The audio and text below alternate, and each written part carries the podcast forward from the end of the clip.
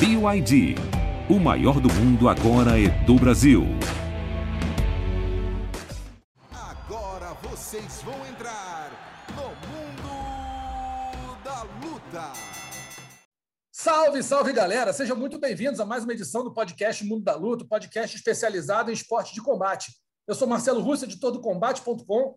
Vou pedir licença para meus dois camaradas aqui, Adriano Albuquerque e Anaísta. Daqui a pouco eu apresento os dois, porque hoje nós estamos falando com a realeza não só do boxe, mas do esporte brasileiro em todos os tempos. Poucos, quem não estiver vendo, eu vou falar o nome dele daqui a pouco, mas poucas pessoas das que vieram aqui, que a gente pode ver o backdrop, tem cinturão de verdade atrás dele. Esse aí tem. Tetracampeão mundial de boxe, Acelino Popó Freitas. Prazer e uma honra muito grande te ter aqui, Popó. Ah, obrigado a você, né? Falar um pouco da nossa modalidade, falar um pouco do nosso esporte, ele é sempre bem-vindo, né? Desde quando surgiu o Popó em 95, na verdade, como profissional, depois de Jogos Pan-Americanos, a gente conseguiu manter um nome muito bacana no boxe e surgir outros campeões, né? Tanto que a gente deu um resultado tão grande no primeiro, segundo, terceiro e quarto título mundial, aí veio, em sequência, o campeonato mundial do Valdevino Pereira, depois veio aí é, é, a Rose Volante, que foi campeã mundial também da Organização Mundial de Boxe. Depois veio o Patrick Teixeira, né? Aí veio os irmãos a Esquiva, Yamaguchi e Adriana, em Londres, em 2012, conquistando três medalhas, é, duas bronze e uma prata. Aí veio Robson Conceição, conquistando ouro no Rio. Aí veio o Weber também, conquistando ouro em Tóquio. E surgindo vários, vários, vários lutadores bons e que realmente vai ser promessa lá fora, principalmente o, o Esquiva, que é o primeiro do ranking mundial, né? É isso, boxe brasileiro voando aí. Quem achava que o auge tinha sido muito lá atrás e que a gente estava em queda, na verdade está vendo uma renovação do boxe uma, e, como fala, um viés de alta, né, Popó? A coisa está decolando de novo, né? com grandes nomes, grandes talentos e grandes resultados.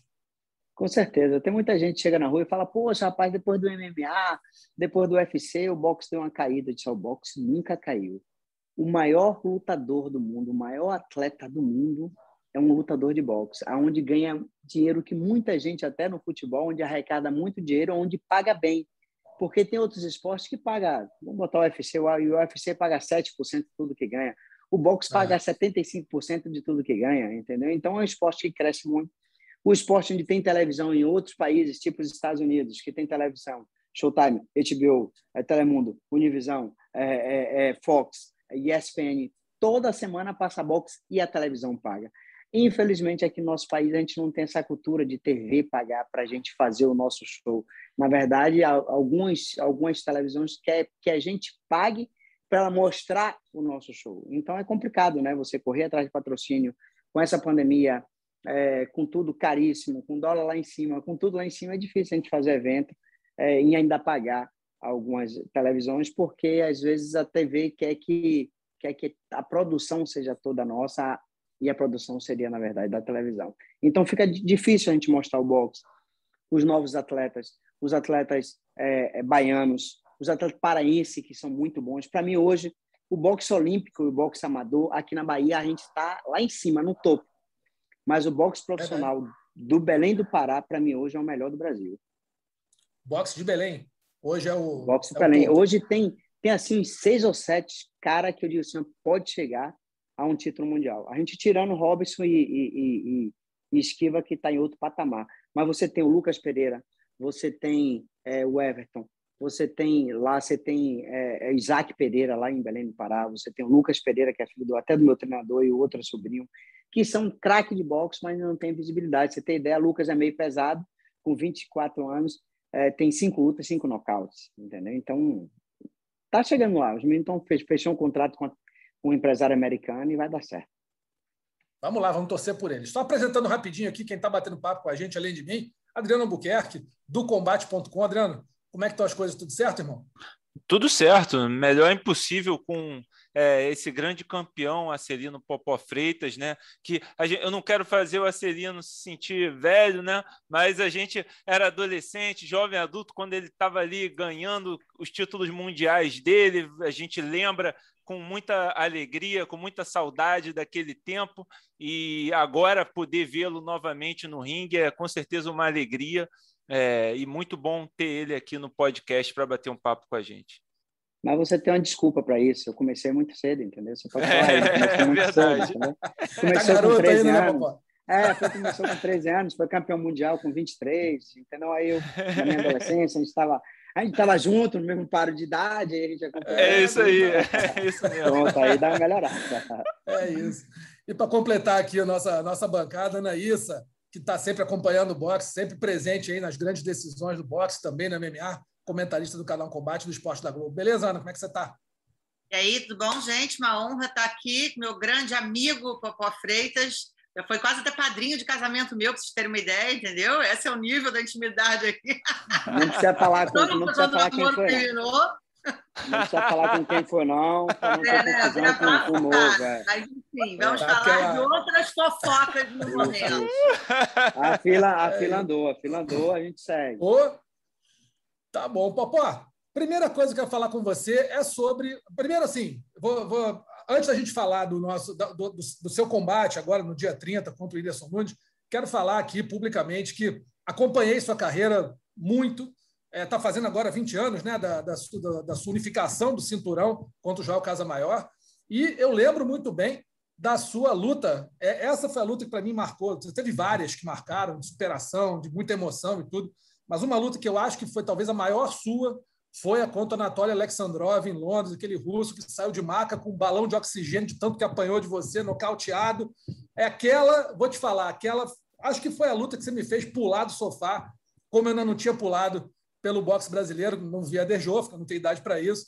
Gostava de ver o Maguila lutar, Miguel de Oliveira também não consegui ver, mas aquela sua realmente me fez pular do sofá, cara. Aquela luta foi inacreditável. Anatoly Alexandrov lá em, lá em Londres.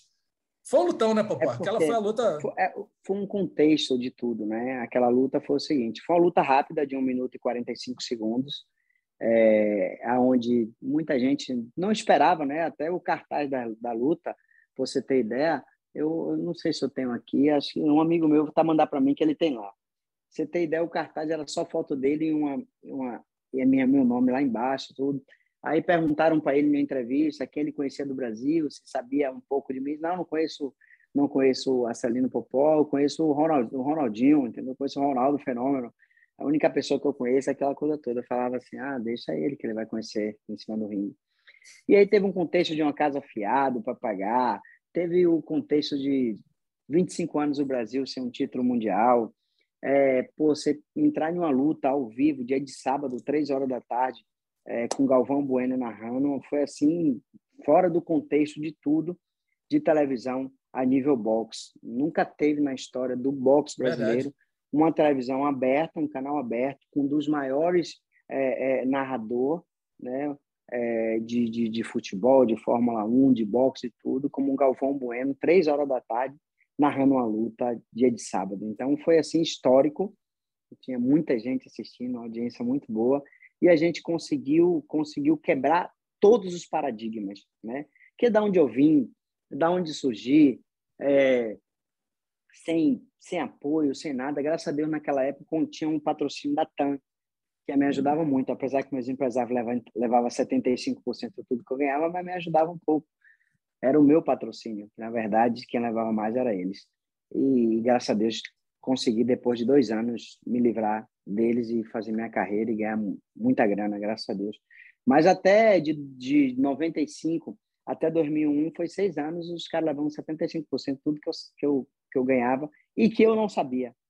Para mim era tudo justo, né? porque pô, você sai de uma casa de 10 metros quadrados para mudar de vida, aquela coisa toda, você acha que as pessoas são o rei, são aquela coisa toda, mas depois que você olha no papel, depois você olha para trás, vê a qualidade de vida que os caras estão levando, aquela coisa toda, e que eu ainda mantendo um pouco de qualidade de vida melhor, mas o deles era muito superior à minha, entendeu? Então eu olhava assim, poxa. Aí veio uma minha ex-mulher, que é minha melhor amiga, a Eliana Guimarães, e aí me atentou, olha seu contrato, dá uma lida, vê o que é que tá, vê os termos, vê o que é que você pode, o que é que não pode, se eles estão pagando certo, não tá. Eu ainda falei assim, não, não, os caras são meus amigos, é um um é padrinho do meu filho de, de, de batizada, aquela coisa toda, me, tem comigo desde os 14 anos, tudo. Eles não vão fazer nada assim comigo, não. E depois que a gente olha o contrato, o contrato Se eu tivesse uma rescisão de contrato, eu pagava mais de 2 milhões de rescisão naquela época.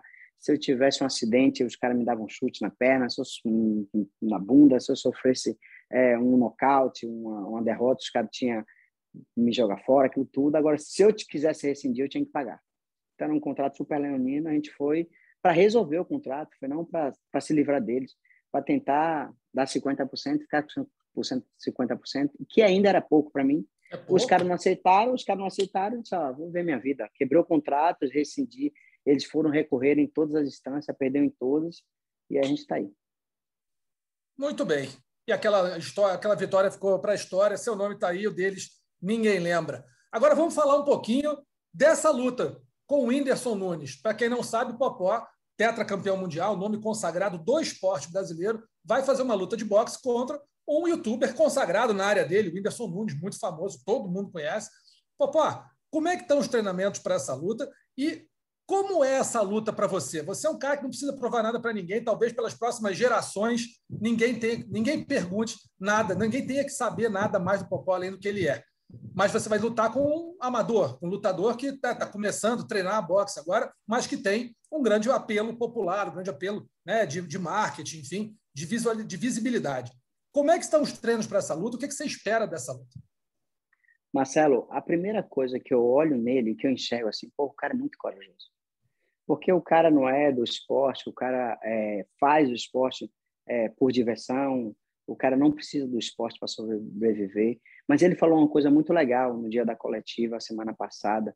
Ele falou assim: o meu desejo é colocar o boxe no lugar que ele deveria estar. É divulgar mais, é mostrar que o boxe é uma inclusão social, é mostrar que a gente pode ter mais campeões, é mostrar que cada cidade pode ter seu centro olímpico, ou de boxe, ou de esporte de luta, porque o esporte de luta é, é um dos esportes que ele mais edifica, que ele mais tira as pessoas da rua, porque aquela, aquela vontade das pessoas que têm na rua, a raiva de, de agredir, ou de matar, ou de assaltar, que é tudo, ele consegue despejar na modalidade chamada luta. Eu não estou falando agora de boxe, eu estou falando lutas, né? Então, seja ele o judô, o karatê, o jiu-jitsu, o, MMA, o boxe, é, o taekwondo, a capoeira, seja todo aquele esporte que tem contato, ele consegue agregar e atrair muito é, é, para essa, essa juventude nossa. Aonde que a gente está perdendo muito para os traficantes.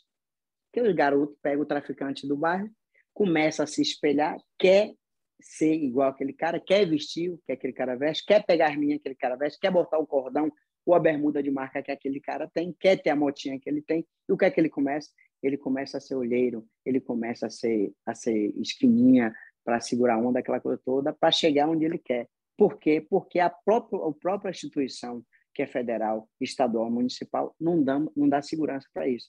E o índice pegou e falou isso. Ele falou que quer, ele quer ajudar a levantar o boxe. Ele quer mostrar também que um humorista ele pode fazer outra coisa também. Ele não pode só ser humorista, ele pode fazer outra modalidade.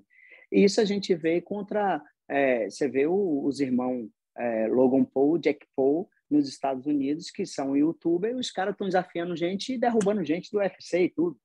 Entendeu? E o Anderson Nunes achou que vai fazer isso comigo e vai me derrubar também. É, na modalidade boxe, que é onde tem muito atrativo e vende muito. Porque os caras do YouTube não foi para o MMA, não foi para aquilo tudo, porque eles sabem que o boxe é gostoso, o boxe é muito atrativo, o boxe você não tem aquela restrição da idade, ou da coroa, ou da senhora, ou da criança, de ver muito sangue, não, o boxe vê aquele golpe bonito, as esquivas, as esgrimas, aquela coisa toda, aquele negócio todo. Não desmerecendo outros esportes, até porque eu sou apaixonado pelas modalidades de luta, né? Mas aí veio esse desafio do Whindersson Nunes, ó, vamos fazer uma luta, vamos trocar porrada. Eu falei, velho, trocar porrada é comigo mesmo, ou melhor, bater é comigo mesmo, entendeu? Porque a maioria das lutas eu não troquei.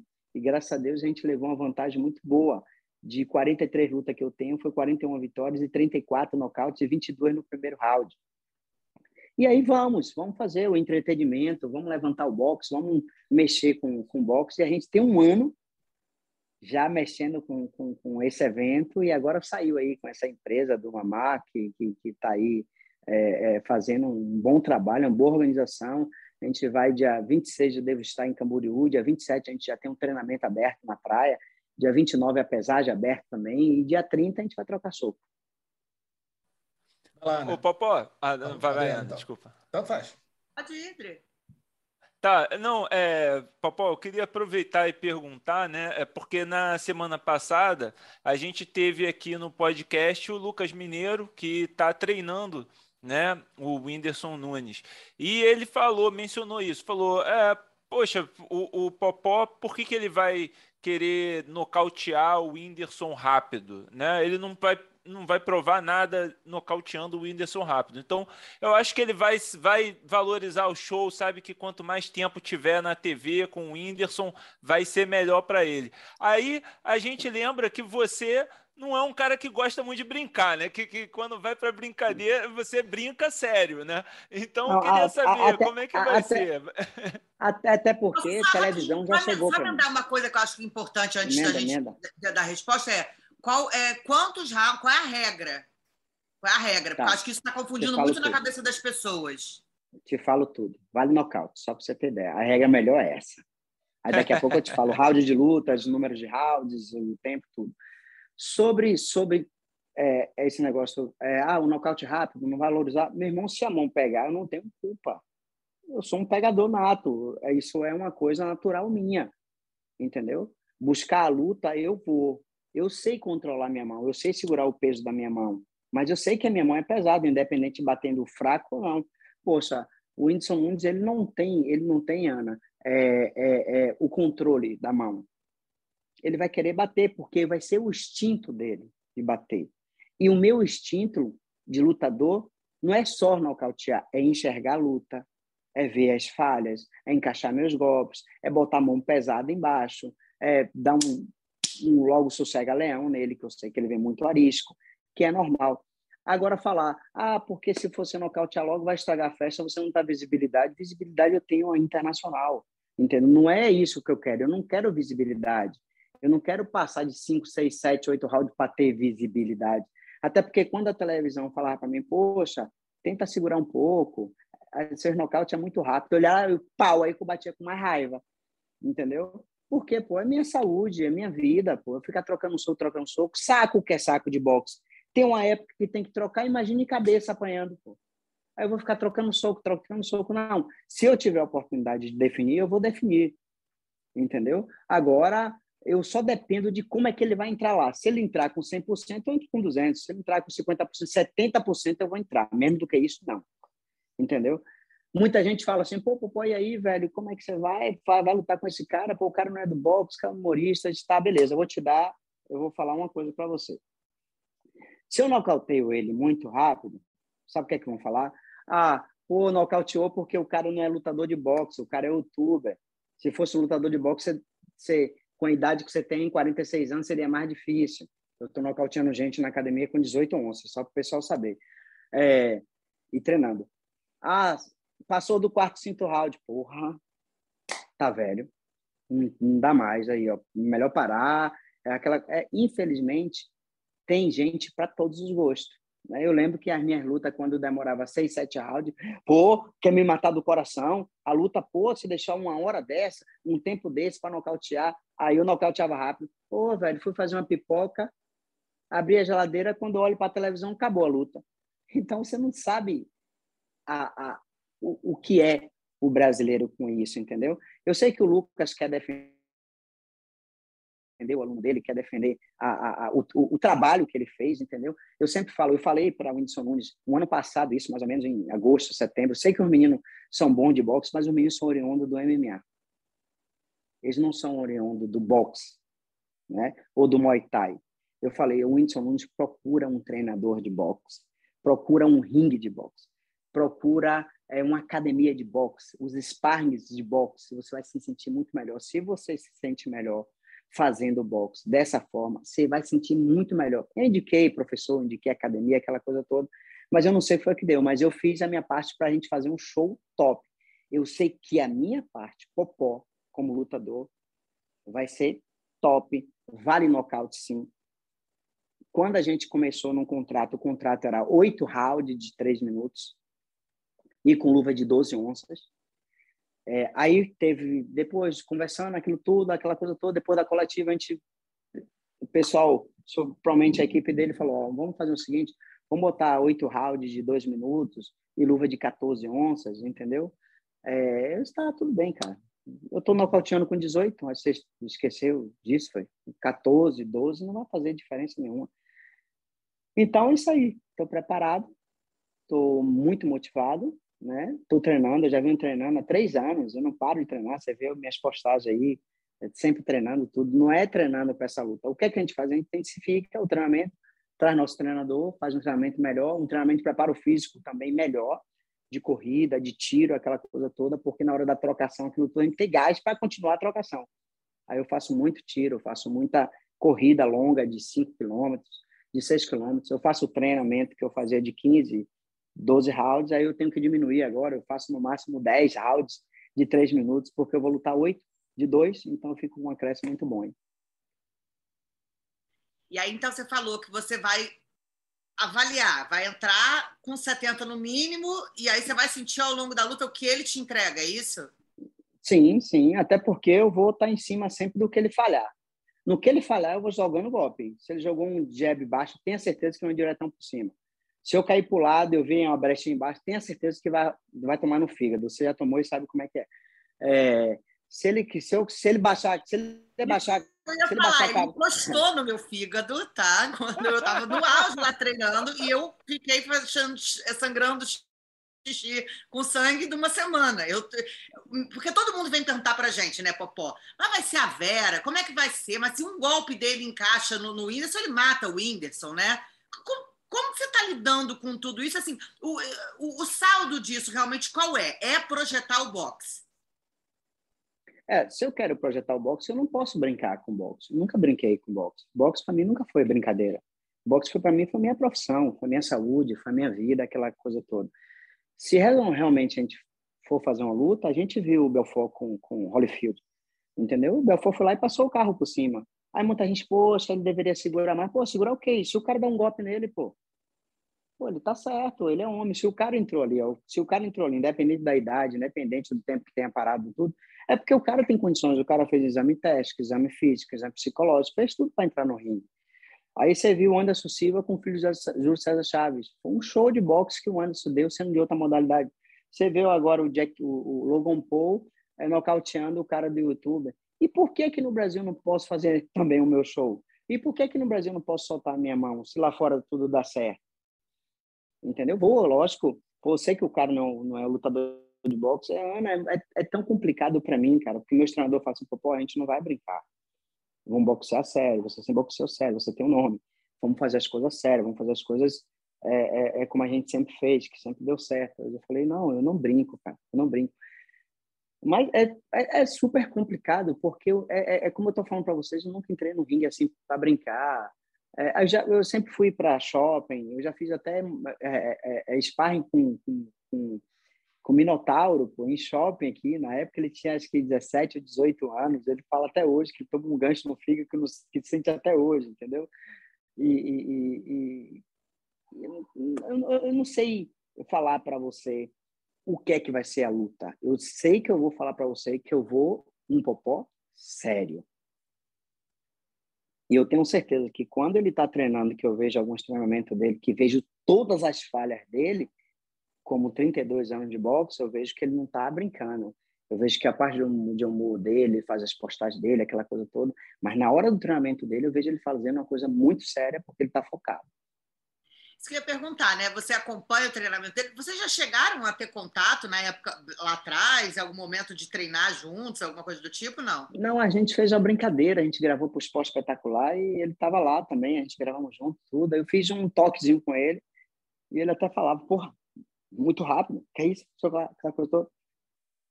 Então ele sentiu mais ou menos quem é quem, é quem entendeu? Mas o mais importante é que ele está treinando, a data foi ele que pediu, a luva foi ele que pediu, o round foi ele que pediu, o tempo foi ele que pediu, a luta foi mais ou menos provocada por ele. Então tudo tá tá assim em prol dele. O que é que eu estou fazendo? Eu estou levando um show, porque ele já é o show. Ele sozinho ele já é o show. Aí eu estou querendo englobar um pouco o boxe. E eu quero tirar desse humorista um lutador de boxe. Eu tenho obrigação de fazer isso. Eu não tenho obrigação, Ana, é de, de querer arrancar a cabeça do cara, de parecendo louco para arrancar a cabeça. Eu não posso fazer isso. Eu também não posso chegar que esse humorista venha me bater. Mas eu tenho a obrigação de, como profissional, tirar um humorista, um lutador de dentro de um humorista. O Brasil saber. E essa semana eu estava tava dando a coletiva de imprensa e muita gente, ah, depois você parou, o que é que você faz? Vou, lutador de boxe é burro, é? Só porque a gente toma murro na cabeça, a gente acha, acha que a gente não guarda dinheiro, a gente não faz nada, estoura tudo. Eu não bebo, não fumo, vou estourar dinheiro com o quê? Eu, o que é que eu faço com meu dinheiro? Na época que eu ganhava muito bem, o que é que eu fazia? Gastava 40 e guardava 60. Porque eu sabia que um dia o boxe ia parar na minha vida, eu tinha que manter o meu patamar de vida, e graças a Deus eu vivo muito bem. Então, resumindo, vocês estão vendo aí, lutador de boxe não é uma pessoa boa. Até porque para fazer o boxe que eu faço e para fazer o esporte que eu faço, tem que ter muito inteligente. É detalhe de perna, detalhe de braço, de tronco, de rotação de golpe. É você pensar. Imagine, Ana, você tomar soco. Imagina, Marcelo. Imagina nosso outro parceiro aí, que eu esqueci o nome desse bonitinho que está aí com a gente. Imagina. Adriano, imagina, Adriano, você tomando soco. Olha só como é o golpe. Você toma soco, você tem que pensar, raciocinar e tentar não tomar mais aquele golpe. E o cara pensando também te dar mais aquele golpe e você tentar fazer outra estratégia. Então, boxe, Adriana, Marcelo e é muito inteligente. É detalhes. Um detalhe de perna, de ponta de pé, de, de girar, de movimento. Muita gente acha que esquiva só é, só é pêndulo e esquiva lateral. A maior esquiva que você tem, o maior pêndulo que você tem é colocação de perna. Se você está na frente do seu adversário, um, quando ele fingiu que vai dar um golpe, você dá um passo atrás, você quebra toda a reação de golpe dele. Esse é a maior esquiva do boxe, o maior pêndulo do boxe. É quando você sabe movimentar a perna e quando você enxerga a luta. Então a luta já está toda projetada aqui em mim, eu e o Nunes. Vai ser porrada. Agora eu tenho a obrigação de tirar um lutador de dentro dele. Pô, é, você falando aí esse negócio da esquiva, assim, para quem acompanhou no MMA, é mais ou menos o erro, o que você está falando que é para ser feito foi o que o Anderson Silva não fez contra o Chris Weidman, né? Colocou as duas pernas paralelas, na hora que a mão veio, ele não tinha mais para onde, pra, como dar o passo atrás, e a mão acabou pegando no queixo. Então, mais ou menos é isso que você está dizendo, né? que a esquiva que, que tem que fazer não é. é da movimentação. O Anderson errou na movimentação. Exatamente. Não, não só, coisa... não, não, só o Anderson, hum. o, o Cigano tinha uma boa movimentação de perna, né? movimentar uhum. lado. O José Aldo tinha boa naquela época lá atrás, eu falo de uns 10, acho que uns 7 a 10 anos atrás. Toda a galera do Brasil tinha uma boa movimentação de perna. Pode reparar que todos os nossos grandes atletas, nossos grandes campeões do UFC, eles deram uma parada, deram uma caída. Todos eles, quando tinha movimentação boa de perna, o Renan Barão, é, é, é, o Anderson, é, o Cachorro Louco, o Manderlei Silva, todos eles tinham uma movimentação de perna da zorra, quebrava todos os ataques dos caras. Quando a gente começou do UFC, nossos lutadores começaram a lutar um pouco parado, dificultou bastante para os nossos, nossos lutadores brasileiros. É verdade. Agora, falando um pouquinho do teu treinamento, como você falou aí, deu para ler nas entrelinhas, que você falou o seguinte, você tem que respeitar o boxe, né? Não adianta você querer treinar mais ou menos, se preparar mais ou menos, que aí você vai dar mal. A sua volta ao treinamento para uma luta, eu não sei como você estava treinando antes, você falou, sempre continuei treinando, mas treinar no dia a dia é um pouco diferente você treinar tendo uma luta pela frente. Quer dizer, você vai olhar o seu adversário, você vai estudar o que ele vai fazer, você vai se condicionar fisicamente, você vai voltar né, a ter o giro de treino que você normalmente tem quando vai lutar. Sofreu você nesse, nesse período de, de entre a, o, o fim do treinamento dia a dia para o treinamento para uma luta? Você sentiu fisicamente alguma coisa ou você está zerado no, no, teu, no, teu, no teu físico? Fisicamente, eu digo para você que não, porque eu jogo futebol, eu jogo futebol, então me ajuda muito meu condicionamento físico. É, o que é que eu fazia? Eu fazia 15 rounds todos os dias. Só que eu fazia 15 rounds, 8 de, de sombra, para suar bastante, para movimentar bastante. Isso sem a meta de competição, né? E fazia quatro rounds de, de, de, de saco, é, fazia três, quatro rounds de manopla, aquilo tudo que dava mais ou menos uns, uns, uns 15 rounds. E fazia três vezes por semana. Só que agora eu comecei a fazer todos os dias e treinar todos os dias. Eu comecei a, a, a eu não corria, né? Aí eu comecei a fazer o treinamento de manhã, correr de tarde. Aí amanhã o treino de manhã, corro de tarde. Então eu botei no treinamento corrida e botei no treinamento também é, dois treinos por dia Aí, quando foi a semana passada, eu fui fazer manopla com Ulisses, quatro rounds, que a gente faz quatro rounds de três minutos, não quatro de, de dois minutos, porque meu condicionamento e minha visão no boxe é ter os três minutos na minha cabeça. Então, quando eu tenho três minutos na minha cabeça lutando e quando é dois, o round tá beleza para mim, porque eu já tenho eu já ganho um minuto de descanso em cada round. E aí e aí a gente está se condicionando em três minutos todos os dias, preparando. E a semana passada quatro rounds de soma pá, pá, pá, pá, o braço cansava. Peraí, o braço está cansado. Peraí, o braço está cansado. Aí quando eu fui agora para a coletiva de imprensa, depois eu fui fazer algumas fotos, patrocínio lá em São Paulo, passei três dias sem treinar, não, não, sexta, sexta, sábado e domingo, vim treinar hoje. Aí passei três dias sem treinar, fui dar uma massagem, fiz uma hidromassagem também, tudo. Aí cheguei hoje, fiz seis rounds de sparring, é, fiz quatro rounds de sombra, então o braço estava beleza, porque o braço precisava também de um descanso, porque já veio de, um, de uma pegada forte, né? Adriano, vai lá. É, Popó, você mencionou, né, como lutador de boxe tem que ser inteligente, é, é óbvio, né? A, a, deveria ser óbvio para todos, né, que a, o boxe é chamado da doce ciência, né? É um, é a nobre arte e a doce ciência, porque você tem que saber encaixar, tem que saber movimentar a perna, tem muita coisa envolvida, muito mais do que simplesmente trocar suco. Agora, o lutador brasileiro, na média, vem de baixa renda e não tem muita escolaridade, o que é diferente né, do que dizer que o lutador brasileiro não é inteligente. Ele é, não tem acesso, a maioria não tem acesso à escolaridade, e aí às vezes acaba sim sendo é, enganado, como você mesmo mencionou, né? Que na, no, numa boa parte da sua carreira você estava com empresários que estavam é, tirando da, da sua mão né, o dinheiro que você merecia, tirando uma parcela muito maior do que deveriam é, do que eles deveriam receber dos seus patrocínios. Agora, a minha pergunta para você é: sabendo que o perfil do boxer brasileiro médio é esse, né? De vem de baixa escolaridade, de, de família de baixa renda, né, da dificuldade, não tem essa educação é, de, desde da base para é, essa educação financeira desde a base, como que a gente pode proteger esses atletas aqui no Brasil, né? Porque a gente lá fora tem uma série de é, regulamentações para os empresários, para os managers que podem atuar. É, eu eu é, confesso, eu desconheço um pouco a legislação brasileira quanto a isso, quanto a, ao boxe. É, tem alguma forma de proteger? Como que você está atuando quanto a isso, né? até no, no, seu papel como deputado? É, é, quando eu fui deputado foi de 2010 a 2014. Eu fiz até o fiz até um projeto de lei para regulamentar o MMA como esporte, não é regulamentado no Brasil. Infelizmente, tinha outros deputados que não eram a favor, a gente não, não deu prosseguimento. Mas, em termos de, de escolaridade para esporte, é, em, ter, em ter inteligência, quando eu dou minhas palestras, principalmente em escola pública, aquelas coisas todas, eu falo muito da pessoa estudar, ser inteligente para na hora do esporte ele ter inteligência para saber o que é que ele vai fazer, né? Mas muitas vezes a gente tem pessoas de grau de escolaridade muito altos e quando você bota a luva na mão não sabe nem para onde é que vai.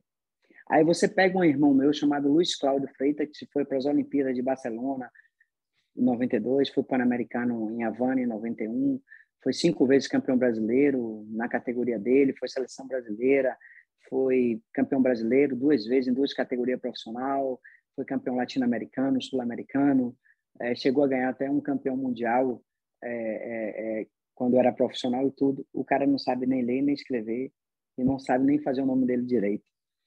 Então, acho que isso é um dom, é um talento. Lógico que o esporte, como inclusão social e o estudo, em primeiro lugar, é primordial, aquilo tudo.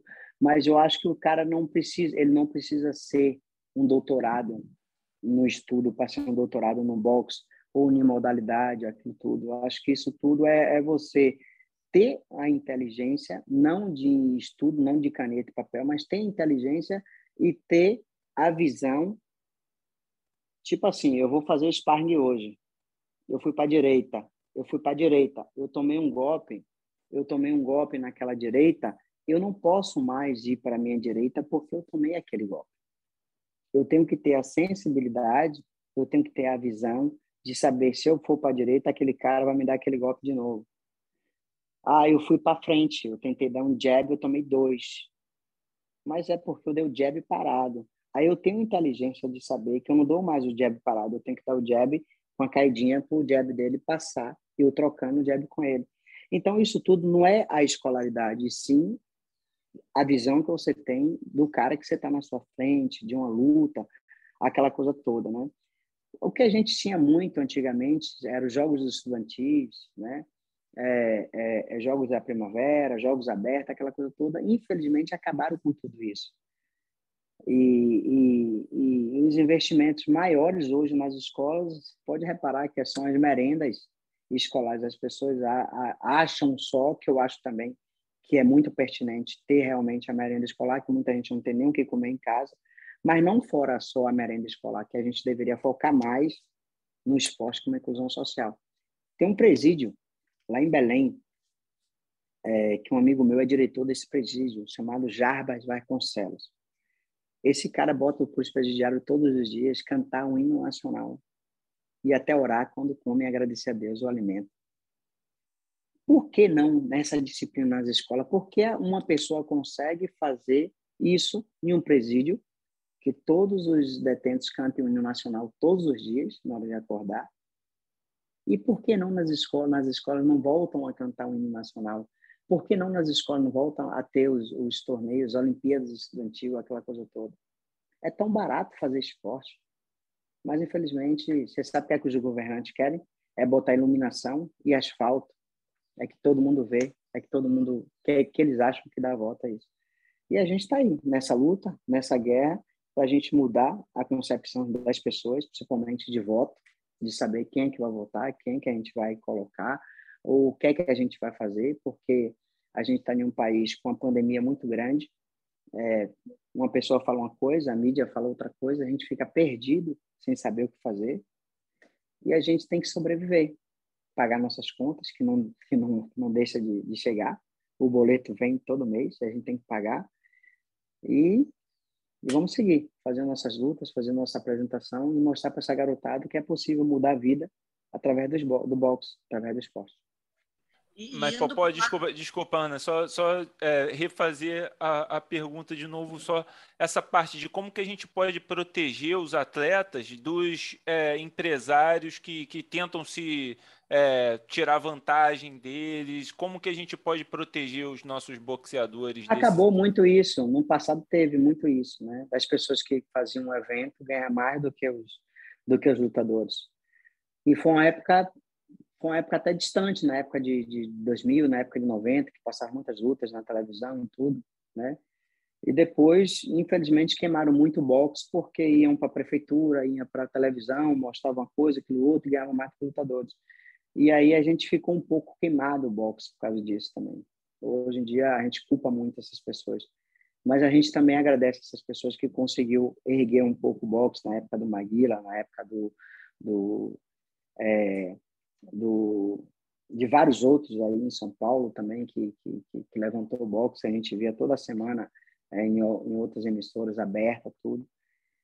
E proteger os lutadores de boxe, acho que eles têm que ter hoje a sabedoria assim, de poxa, é, dá para alguém ler o contrato, não vá na empolgação, tipo assim, ah, vou assinar aqui, acabou sem ler, sem nada, ah, não sei ler, poxa, eu posso, eu posso assinar amanhã, eu posso dar uma lida, levar para minha mãe, dar uma olhada, meu irmão, alguma coisa assim.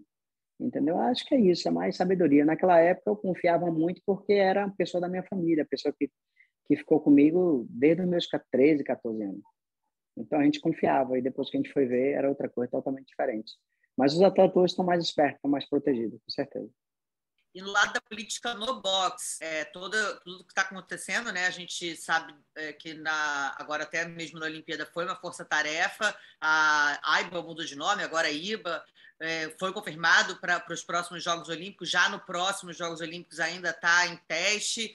Estão é, falando em mudar de novo a pontuação, de não ser mais agora round de 10-9, mas também não voltar para a pontuação que era, não sei que solução eles conseguiriam dar Como é que você vê esse panorama mundial? Te preocupa a situação do boxe nas Olimpíadas, falando do movimento olímpico? Ana, eu fiz várias lutas com, com, com Dandan e com. Fiz luta com Roger também, fiz luta com. Eu esqueci o outro, outro, outro narrador também. E de 20 lutas, 30 que a gente fazia todos os dias, eu vi assim, de 5 a 10 lutas. Um resultado totalmente diferente daquilo que eu via. Eu estava no ginásio, no Rio de Janeiro, onde a Aiba foi expulsa do boxe, foi banida do boxe internacional, né? E aí eu comentava até, é, de um lado estava Daniel Fux, do outro lado estava eu fazendo meus comentários.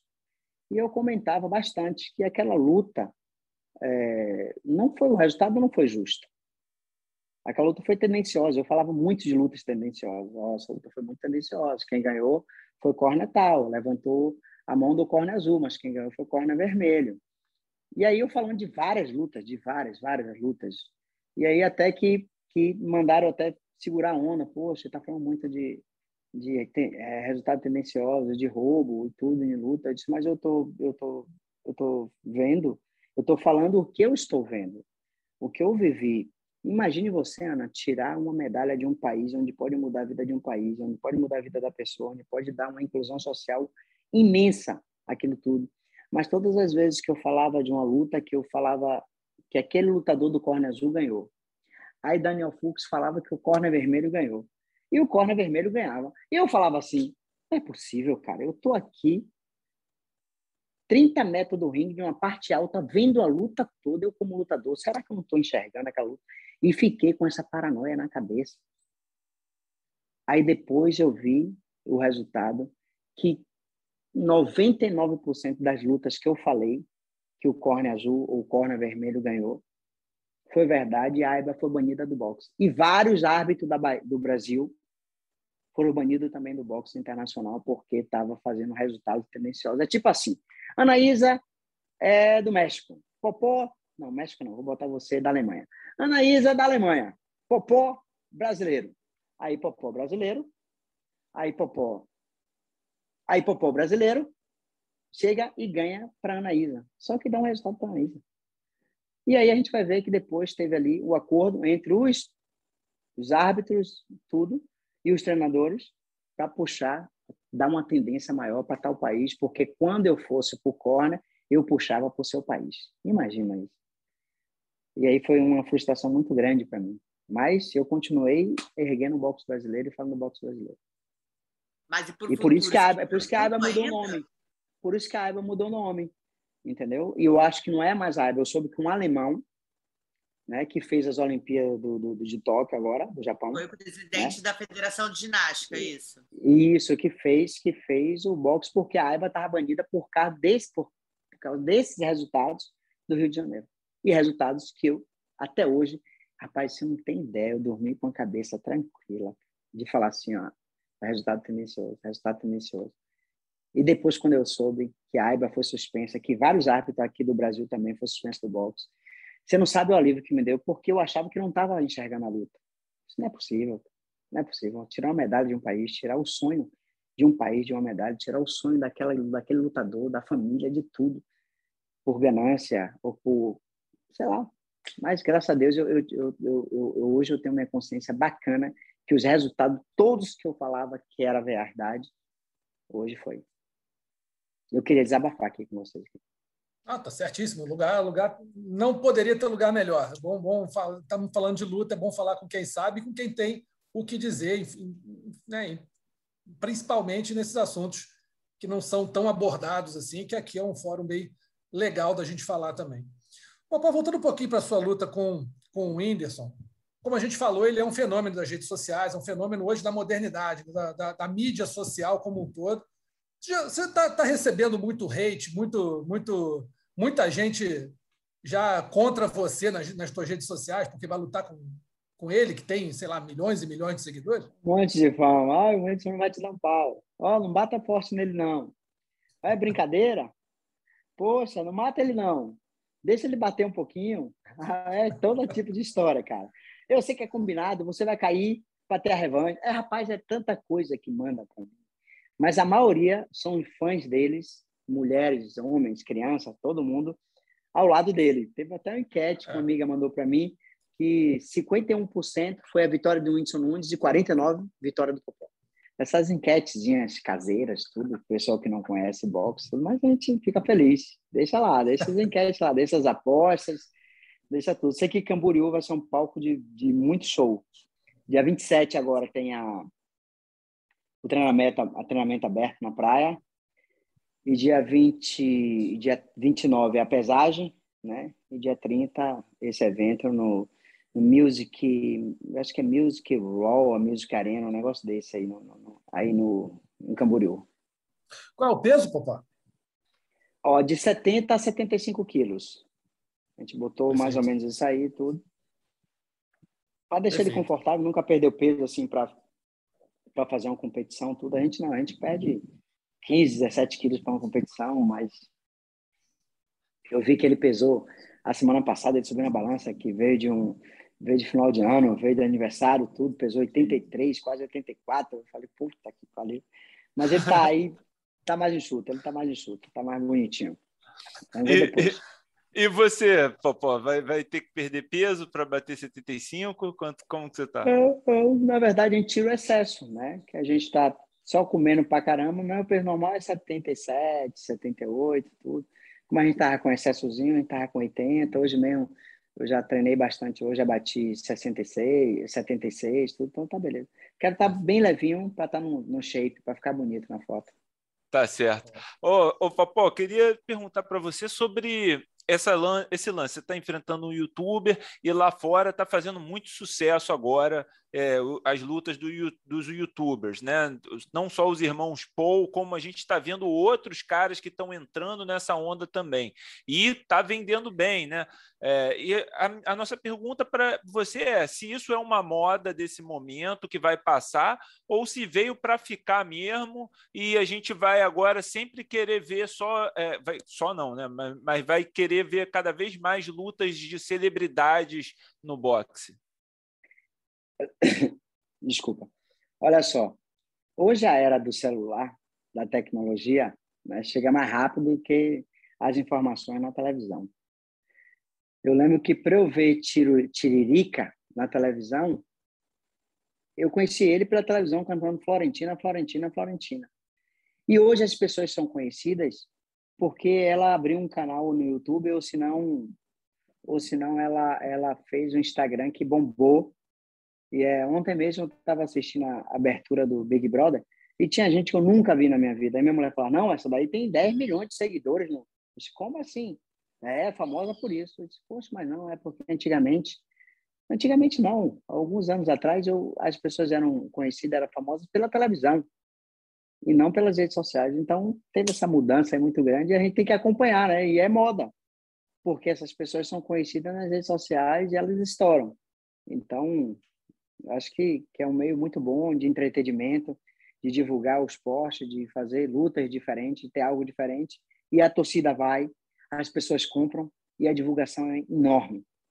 Aí eu já emendo minha pergunta. E você, se arriscaria na área do Whindersson, no Big Brother da vida, em alguma coisa de entretenimento? Dá para ter a Lógico, eu, eu, queria entrar no Big Brother agora. Eu falei até com meu amigo é, é, é, pô, esqueci o nome dele agora, fala, oh, você conhece lá Boninho? Lá, conheço. Vou fazer um vídeo, vou fazer um áudio aqui, manda para Boninho, diga que eu quero entrar, que eu vou botar fogo no patinho. Eu falei, Ed Johnson. Ed Johnson, e aí? Pô, velho, eu quero entrar no Big Brother. Rapaz, eu sou amigo de Boninho, manda o áudio aqui. Eu disse, Boninho, Popó aqui falando, eu quero botar fogo no parquinho, viu? Bota eu lá no Big Brother você vai ver o bicho pegar lá dentro. Aí, Ruth, já encaminha o podcast para o Tadeu ano que vem, entendeu? Manda, manda para o Tadeu. Tadeu, Tô aí, viu? Não, mas eu, mas eu posso entrar de última hora aí, sabia? Tô aí, tô na, tô na pipoca aí. Na pipoca não, tô na, no camarote. Camarote, camarote. Já teve muito na pipoca nesse carnaval aí, né, papai? Chega de tive, pipoca. Tive, Nunca treinei não, mas já tive, que era gostoso ser pular. É, isso no aí. Ritmo do, no ritmo do bloco, no ritmo do trio. Agora, para você, Popó, é uma luta só com o Whindersson? Está aberta a propostas? Tem vontade, né? A gente sabe que está na moda não só é, tá aberta, tá aberta. Também... Quero ganhar dinheiro. Quero ganhar dinheiro, quero ganhar Mas dinheiro. Mas aquela luta com o Mayweather, por exemplo, cara, você queria muito durante um tempo? É, infelizmente não deu. Não era só. Ali não era só o dinheiro, não, era, só, era a luta também. Agora eu falo assim, ó, não que eu estou precisando de dinheiro, mas dinheiro é bom pra caramba, que a gente ajuda mais ainda a família, que a gente ajuda a inclusão social, que a gente bota uma academia melhor, faz tudo, entendeu? A gente investe mais em patrimônio, tudo. Então isso que é legal. Não é só o entretenimento, não é só a festa, não é só a luta. A gente também pensa em dinheiro porque é nosso trabalho. Mas tem algum nome em vista e até de, de, de, de boxeador? Não, meu, o, Yuri, que... o, Yuri, o Yuri, que é BBB, antes de, de apanhar do Esquiva, ele, ele falou, ah, eu quero lutar com o Popó. Desafiou na coletiva lá e tudo. Aí a esposa do Mamá falou, vem cá, por que você não faz também uma revanche depois? Aí o Winston, pô, depender de como eu vou terminar a luta, pode ser, entendeu? Mas, sei, pode ser, sim. Aí eu falei, ó, não tem um cachorro louco aí, o Vanderlei, que não gosta de trocar cachorro, a gente pode trocar cachorro também. É, ele pesa assim, uns 10 quilos mais, mais, mais do que eu, 15 quilos, mas eu topo também. Tem coisas boas aí. Ah, e a última, juro que para terminar, já rolou a primeira encarada. Deu para tirar alguma coisa da primeira encarada? Não dá para tirar porque o é humorista, entendeu? Ele já vem dando risada, ele já vem, ele já vem com aquela cara, você olha para a cara dele, não tá dar risada, tudo, só que a gente tem que impor a seriedade daquela hora que, porra, o cara tá aqui. Eu queria mostrar para ele na encarada que eu estava ali. E ele, ele, ele observou, eu olhei no olho dele, ele falou assim, pô, olha quem tá aqui, velho, o tetra campeão mundial na minha frente. Eu falei, é esse daqui que você tá vendo. A encarada foi mais ou menos assim. Para a gente encerrar aqui, eu tenho duas perguntinhas para você. Primeira, quem são os seus grandes ídolos no boxe? Os caras que você pô, aqueles caras que estão no, no, no teu, na tua primeira prateleira de, de ídolos, assim, na, na Ó, primeiro boxe. meu irmão, meu irmão Luiz Cláudio, que me levou para o boxe, que foi assim o cara do boxe e que eu me espelhava muito nele, que eu assistia as lutas deles e para mim até hoje assim eu me espelho nele. E o segundo é esse aqui.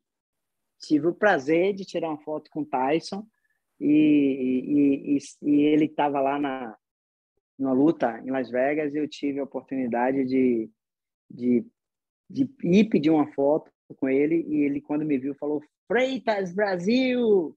E aí a gente foi lá e, e deu um abraço. Isso foi legal para mim. E para encerrar aqui, você podia. A gente tem um quadro no combate.com, no, no, no, YouTube do Combate, que é o Top 5. E eu queria pedir para você se você consegue elencar para a gente as suas cinco maiores lutas como profissional. Vamos lá. Primeira, título mundial contra o russo Anatoly Alexandrovski. Segundo, é, a minha unificação contra o Joel Casamaior. A terceira, me abandonando dois títulos e desafiando um cara que tinha 16 lutas, 16, eu tinha 16 defesas e era super campeão mundial, o Arthur Gregória, em outra categoria, que eu era categoria super pena, eu fui categoria peso leve. Consegui o título dele. Aí depois Zahim Raim, que era um americano muito chato, muito duro de lutar e tudo, fui lá e ganhei o título, que o título estava vago. E a minha terceira, assim, a minha quinta luta, assim, que eu falo que foi dura para mim tudo, que eu tentei pegar revanche, tentei descontar a porrada que eu tomei, foi contra o Diego Corales. Aí foi marcante, assim, para mim, porque eu queria ganhar para ele. A luta estava boa para mim até o oitavo round, mas no nono e no décimo ele conseguiu dominar e eu tive um nocaute técnico. Mas essa, sim, seria a top, assim, das, das, do, da luta pelo mérito dele, pelo cara que ganhou para mim, que eu estava invicto. E esse mérito a gente não pode tirar de um cara que ganhou para gente. Popó, só quero agradecer demais a tua presença aqui. Não é toda hora que a gente tem um tetracampeão mundial, um ídolo máximo do esporte brasileiro. Queria mais uma vez te dar os parabéns pela tua carreira, dizer que pô, sou teu fã, todos aqui somos. Obrigado, e Marcelo. queremos ver um bom espetáculo, um excelente espetáculo no dia 30 agora contra o Whindersson Nunes. Vamos todos acompanhar. Tomara que seja um grande show e que venham outros por aí, que venham o teu boxe em ação, o teu boxe sendo desfilado aqui para a gente é sempre um prazer, é sempre uma grande alegria. Muito obrigado, uma honra te ter aqui. Obrigado, obrigado Marcelo, obrigado ao Cristiano, não é? A, Adriano. A, Adriano, é, é, Adriano, desculpa, Adriano. Adriano, a Anaísa, eu tenho um carinho também muito grande aí por vocês, viu? Vocês fazem o esporte do Brasil acontecer aí nessa, nesse canal de TV. Muito obrigado, Popó. Um grande abraço para você. Bom... Valeu treinos, boa luta. Um abraço. Tá aí, então, um baita papo com a Celino Popó Freitas, nosso tetracampeão mundial, vai enfrentar o Whindersson Nunes num duelo, num desafio de boxe, não, uma, uma, uma apresentação de boxe no dia 30 de, de, dezembro, de dezembro, 30 de janeiro, lá em Florianópolis. Vamos acompanhar tudo, a gente fala aqui depois da luta, no Mundo da Luta. Nosso segundo assunto é mais uma entrevista com, com mais um cara que é referência no nosso esporte, Davidson Figueiredo. A gente gravou com ele há uns dias atrás, porque ele estava. Né, tivemos que gravar quando foi possível, é, falando sobre a luta contra o Breno Moreno, com o evento principal do UFC 270 no último, no próximo sábado, que a gente vai acompanhar agora. Vamos ver como é que foi. Pois é, pessoal, agora estamos aqui batendo um papo com o Davidson Figueiredo, desafiante, ex-campeão peso mosca do UFC e agora desafiante ao cinturão, vai enfrentar o campeão Breno Moreno no UFC 270 no próximo sábado. Davidson, primeiramente, obrigado pela presença aqui. Como é que estão as coisas? Como é que estão os treinos? O que, que, tá, que, que você pode contar para a gente dessa preparação? Cara, é, tá fluindo, fluindo que nem um trem bala, meu irmão. Tá sem freio. É, eu estou em uma nova família, uma nova equipe, um recomeço, pronto para recomeçar, mais forte que antes. E pode ter certeza, eu vou levar esse cinturão para casa, porque eu tô com uma autoconfiança, cara. E quando eu me, eu me sinto assim, é, o animal tá fora da jaula, meu irmão. Vocês podem ter certeza que dia 22 vai ser pressão, tempo ruim o tempo todo. Boa, só esclarecendo, a nova família, a nova equipe é treinando com o Henry Cerrudo no isso, Arizona, é isso? Cara, no Arizona. Antes de eu passar para o Adriano e para a Ana aqui, só vou te fazer uma pergunta. É, como é que é treinar com um cara que antes era o teu potencial rival e agora virou parceiro de treino? Como é que está sendo isso e o que, que ele acrescentou para o teu jogo? Cara, trabalhar com o Henry Cerrudo, é, para mim, cara, é um cara que eu aprendi a gostar demais. É um cara do bem. É, considero como um amigo, um irmão, cara. E só pelo carinho, pela atenção que ele me dá, me treinar todos os dias, eu tive o prazer de, de pedir dele para ele ir no meu corner e o cara aceitou com o maior prazer. Vai comigo. É, lutar contra o Breno Moreno é um cara que ele também não gosta, pelo simples fato dele ter servido de sparring pro, pro Benavides contra ele. E, cara, a missão dada é missão cumprida. Então, ele pediu que a cabeça do Breno. E, e pode ter certeza, eu tô treinando para isso, eu tô focado, cara. Eu esqueci tudo no Brasil, vim embora, tô aqui treinando todos os dias, não faltei um treino sequer. Não vejo a hora de chegar sábado, dia 22, e poder colocar o jogo em plano, no plano que estamos fazendo para essa luta. Bom, o que, que ele acrescentou para o teu, pro teu jogo? Ah, cara, com certeza a gente, os acréscimos nos erros cometidos. A gente trabalhou muito em cima dos erros cometidos na segunda luta. Ah, eu vejo que na, na, na, segunda luta eu dei a costa duas vezes para o Breno Moreno, na segunda ele finalizou. A terceira, eu atacar com muita potência ele e ele sempre entrando nessa porra desse borilago. Uma queda que ele vem no meio ali. Então, trabalhamos muito, fechando esses buracos aí. E com isso, eu acrescentei um jogo diferente, um jogo onde eu possa machucá-lo e até mesmo fazer ele pedir para parar. Davidson, deixa eu, eu te perguntar. É, agora que já passou um tempo que você já reviu a luta, né, todo esse tempo que você é, já está falando abertamente sobre os erros que você cometeu naquela luta, queria que você dissesse por que, que aquela luta foi a, a revanche foi tão diferente da primeira, né? A primeira foi uma luta mais parelha, mas que, né, você venceu e, e, só foi um empate um por causa meu, de né, uma cara? penalização, né? Você, você só, só foi um empate por causa de uma penalização. Então, a rigor, você venceu aquela luta. Por que que qual, por que, o que, que aconteceu de diferente? Por que, que foi tão diferente a segunda apresentação? Cara, foi tão diferente pelo simples fato da primeira luta, quando cheguei em Belém, eu comprei uma empresa para mim. E se atleta e empresário não dá certo, cara. Eu sou experiência viva disso, não dá certo. Eu contratei de imediato uh, uma gerente para mim. Eu coloquei pessoas da minha família à frente e falei, ó, ou eu ou eu me aposento da luta, né? Para ficar à frente da minha empresa, ou eu vocês tomam conta para mim e eu vou viajar, eu quero viver disso, eu acho que ainda tem muita lenha para queimar, acho não, tenho certeza. Muita lenha para queimar e tá eu aqui. Graças a Deus é, focado. Não tive dores de cabeça com a empresa dessa vez. Cheguei, é, que eu tô aqui já com na casa dos 62, cara. Na segunda luta eu ainda estava com 67, brigando para chegar no, no, no, no 66, 65 para viajar para a luta, na semana isso. E eu vejo que deu certo o que eu fiz, as mudanças, as atitudes que eu tive de fazer algumas mudanças na minha equipe. Cara, a gente tem que tem, tem que galgar algo melhor, cara. Eu vi que estava ruim para mim, não estava funcionando do jeito que eu queria em Belém do Pará. Fui campeão na minha equipe lá, na Tim Figueiredo, graças a Deus, mas é hora de ganhar novos horizontes e eu fiz isso. É, eu, é, era até a minha pergunta, porque eu acho que seu rosto está mais fino, né? Então, aparentemente, a gente olhando já dá para sentir essa diferença, né? A gente está falando aqui há duas semanas da luta, mas já dá para sentir né, o seu rosto mais fino. Então, assim, foi, foi um dos pontos principais também, essa questão de preparação. Além do treino com o Cerrudo, mudou muita coisa nessa parte de preparação física, de nutrição? Quem que, é, o que, mudou nessa, nessa outra parte para esse camp agora? Mudou, mudou muito. Mudou a questão de preparação física. Eu treino no PI, né?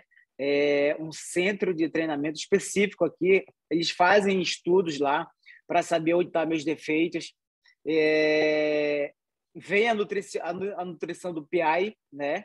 Só que eu trouxe meu nutricionista de Belém, deixei para trazer um pouco em cima da hora, mas ele está aqui comigo já faz duas semanas é, corrigindo alguns, alguns erros que ele, que ele viu que não é o correto, até porque a gente tem nutrição do PI, mas não tem o acompanhamento. Como ele está aqui, ele está tá fazendo a minha comida, é, acompanhando, ele está vendo se eu estou cansado se eu, ou, ou não. E, e isso é, é, é muito importante. Trazer o nutricionista para esse camp, para essa luta, foi algo que eu acertei 100%.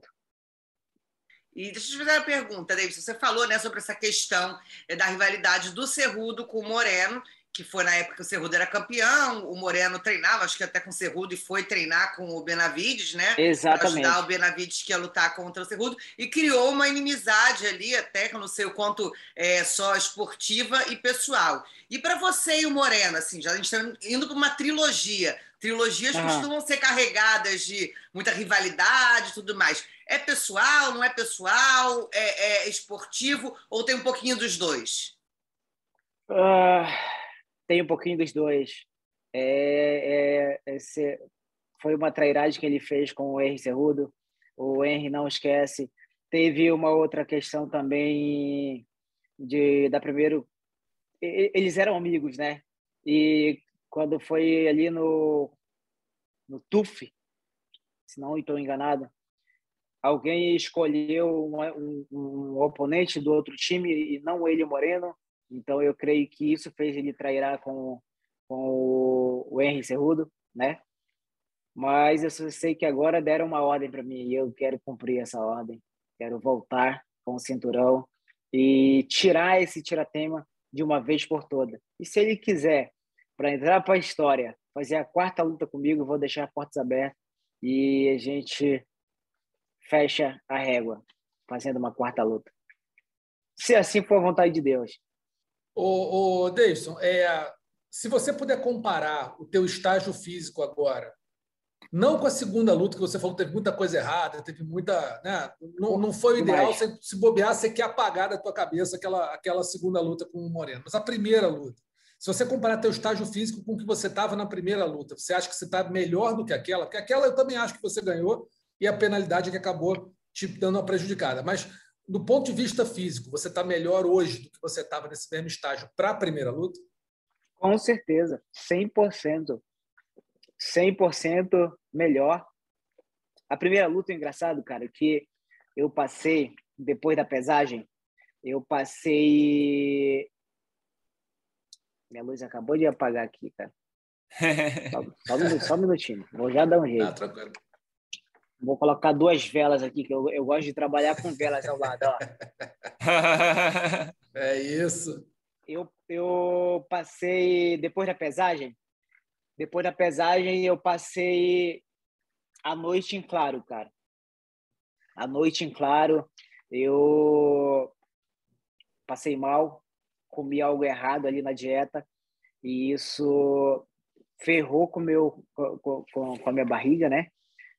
Deu gases, ah, fui para o hospital, fizeram lavagem em mim. Meu, algo ruim demais.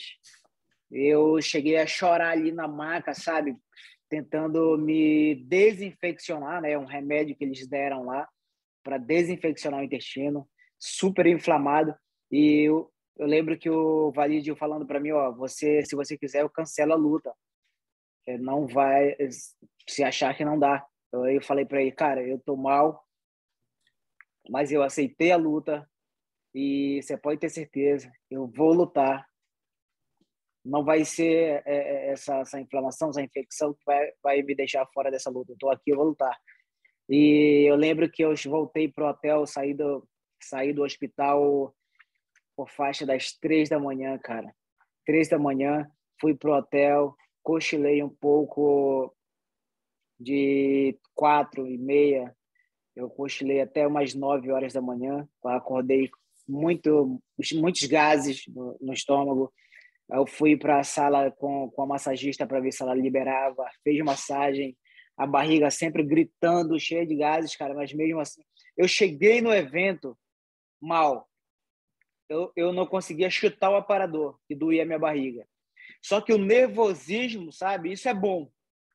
O atleta que entra para lutar sem estar nervoso, isso é, é preocupante. Ele entra com uma autoconfiança que pode não pode dar certo para ele. Então eu estava muito nervoso e isso fez eu ir no, no, no, no, no sanitário. E após ir, eu me senti bem. Eu disse, não, cara, depois que eu tomar o primeiro chute lá, o primeiro soco, isso vai passar e a gente vai se espancar com ele. E assim foi. Depois que eu entrei no jogo ali, meu irmão, não teve mais dor de barriga, não. Foi pancadaria do início ao final. E infelizmente tiraram o ponto meu. E também teve um jogo, uma cena dele ali, cara. Pô, e dizer que eu meti o dedo no olho dele duas vezes ele tomou as cotoveladas minhas no chão quando ele me colocou e ele meio que gritou pro juiz porque ele sentiu as cotoveladas.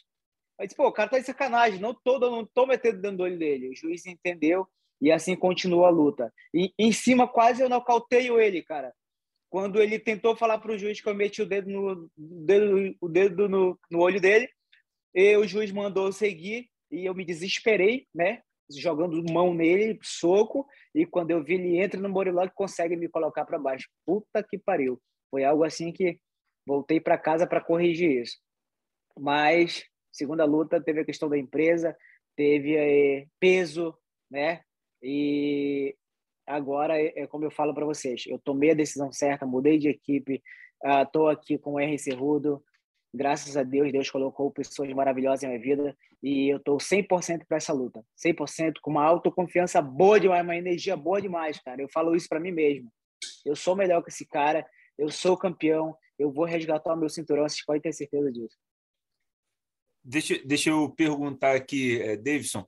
É, é curioso agora você tá é, falando né, que tem um lado pessoal contra o Moreno também, sendo que quando terminou a segunda luta, pô, você foi super respeitoso, gracioso, até ergueu o cara, né? É, ergueu o cara no colo, assim, deu os parabéns, mostrou o espírito esportivo. Mas é, agora tá essa troca, você tá com esse lado de que é, o, o, Henry Cerrudo contou sobre a trairagem e você quer é, arrancar a cabeça dele. E do lado dele, ele disse também numa entrevista que você está cercado por pessoas falsas, né? Foi o que ele disse. O que, que você achou da declaração dele, de, das respostas dele e se isso acendeu mais aí essa, essa rivalidade pessoal entre vocês dois?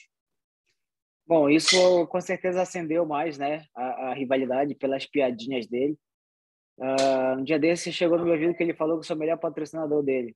Não, talvez porque eu, eu sei vender luta, né, cara? E talvez seja por isso que ele esteja ganhando bem dinheiro. Mas eu estou pronto para tirar esse patrocínio dele e fazer ele virar meu maior patrocinador. Isso ele pode ter certeza. Eu estou preparado, fiz mudanças na minha vida. Uh, se tinha pessoas falsas, eu sou um cara que eu observo muito. É, eu, eu fiz mudanças, ainda não terminou as mudanças que eu quero fazer, o total, na, na minha carreira, mas eu tenho certeza que encontrei a equipe certa, eu tenho certeza no que eu quero, é morar aqui, e isso, após essa luta, eu vou voltar para o Brasil, vou providenciar para tirar uh, documentos da, da, da, minha família, trazer meus filhos para cá, para que eu possa ser um atleta de verdade, viver de luta, uh, assim como Deus permitir. Eu tenho energia, sou novo, enquanto tiver lenha para queimar, eu quero dar, dar ótimas felicidades para o Brasil, cara. Defender título, é, que esse título possa é, se aposentar comigo, cara. Pode ter certeza disso, essa é a minha maior vontade. E até mesmo, se for da vontade de Deus, subir para 61 para buscar esse cinturão também lá, porque eu sei que tem potencial para isso. Eu vou só fazer um momento fofoca aqui uh, rapidamente, vai deixar para o final, entendeu? mas ele tocou no assunto família. A Bruna te pediu em casamento, né? Sua namorada. Vai rolar Ai, esse casamento, cara, então? Agora nos Estados Unidos tem que ter. Vamos ah, ser verdade. convidados para a festa? Vai ter turu? Com, com certeza. E já, já dei início né, na programação do, do casamento. O meu casamento vai ser né, numa cidade maravilhosa que eu amo de paixão. Posso estar em qualquer lugar nesse planeta, mas eu não esqueço minha. É, é onde eu nasci. Muitas histórias ali eu tenho. Eu nunca vou esquecer essa cidade, cara. Eu tô longe de lá, tenho amigos, tenho família. A, a minha família toda mora em Souri, Salvaterra. São duas cidades vizinhas ali. A iguaria de lá é, é é como do, de, de Belém, do Pará. É sem igual, é algo natural, sabe? Então eu vou fazer meu casamento lá assim que eu chegar no Brasil após essa luta. Eu quero casar em Souri, eu quero, sabe, ficar lua de mel ali, curtir pelo menos um, um mês ali com a minha família. É, óbvio, né? É, tem, vou pelo menos pedir dos meus filhos uma semana com a, com a mãe deles, cara, porque Tá pegando, tá pegando. É. Já são três Bom. meses aqui fora. A fofoca já foi. É, é, é, sobre essa questão do 61. Primeiro, eu queria que você falasse um pouco da categoria. A gente tem o Caio Carafrense vai lutar com o Askarov em março, se não me engano. A gente tem aí o Pantoja voltando, né, se recuperando de lesão. Como você vê a divisão e esses planos de subir, eles são para agora ou é para um futuro mais distante? Ah, com certeza mais distante. Eu ainda tenho muita lenha para queimar nessa categoria. É uma categoria boa. É... Eu, eu, eu, cara, é... tem os caras bons nessa categoria. Eles só precisam saber vender luta. Tem cara muito, muito calado, sabe? Eu acho que o Pantal já precisa fazer mais zoada. Uh, mas tem os caras que, tipo, Kaikara França, fez um trash talk muito bom essa última luta agora contra o Corigaba. Corigaba, infelizmente, não venceu. Era um cara que certamente venderia muito se lutasse comigo. Mas é, não sei se o cara vai continuar na categoria. Eu acho muito sacrificante para ele. Enfim, se ele quiser continuar, a decisão é dele. Mas eu, eu quero lutar contra os melhores eu quero lutar contra os caras que saibam vender luta e eu estou aqui para fazer isso. Deison, uma, uma, pergunta que eu que eu estava com muita curiosidade para te fazer é a seguinte: é, entre essas, essas nessas mudanças que você passou por aí, uma delas foi começar. Eu não sei se você continua treinando, mas você chegou a encontrar com o John Jones por aí. Não sei se está treinando Jones. com ele. É isso aí. Quer saber como é que foi como é que foi essa, essa, essa proximidade aí? Virou camarada também? O cara é mais distante? Como é que é como é que é essa então, relação aí? Eu não treinei com o Jones, mas eu fiquei muito feliz no dia que eu cheguei lá, a Barracinha disse, ó, oh, o Jones está chegando aí e disse que quer ver você treinar. E isso me deu, sabe, me deu uma emoção, me deu uma motivada ali, entendeu? Pô, cara, cara é fenômeno demais, sabe? Defendeu o título dele por muito tempo, super atleta. E quando eu, eu conheci pessoalmente, o cara é muito do bem, sabe? Eu não entendo porque muitas coisas aconteceram assim, mas conhecendo ele pessoalmente, é um cara que é super do bem e tenho certeza que se chegar a lutar na categoria de cima, pelo que eu vi ele treinando lá, é um cara que sem igual, é um cara que com certeza vai pegar esse cinturão de cima. Jones é fera demais. Com ele? Já deu desenrolado ah, no inglês com ele? Eu, eu, ele fala um pouco de português, cara.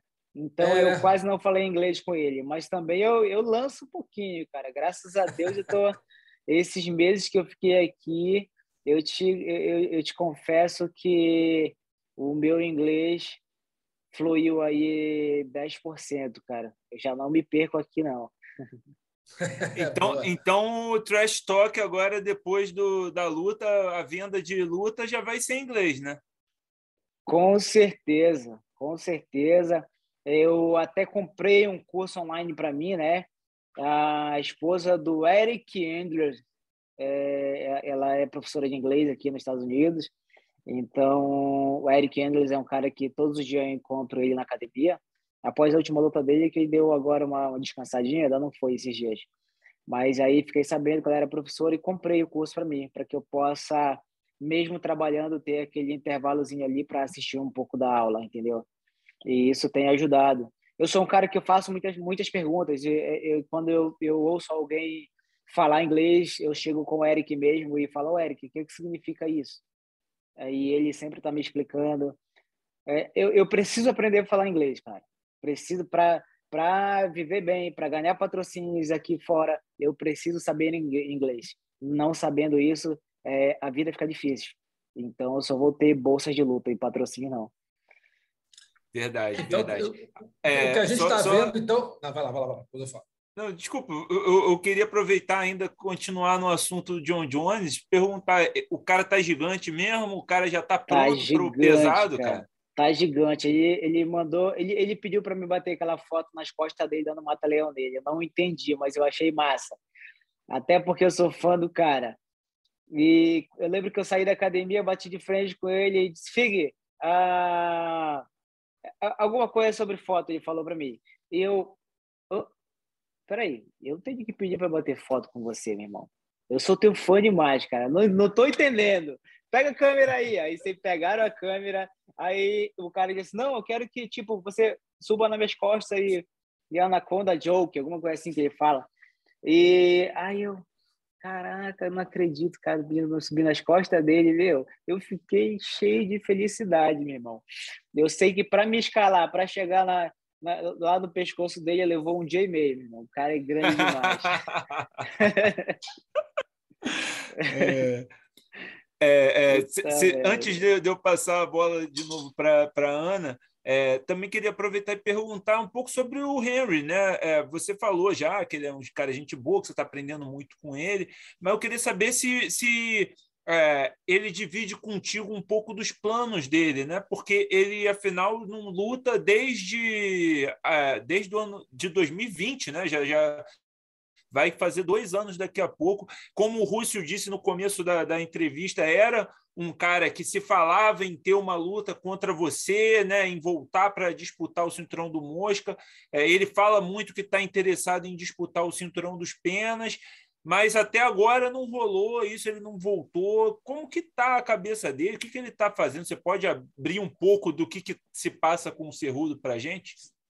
Eu, eu, eu não entendo assim muito do que está acontecendo, cara, mas eu, eu tenho uma, uma, um pouco assim de ideia que seja em questão de, de pagamentos, de, de, valores.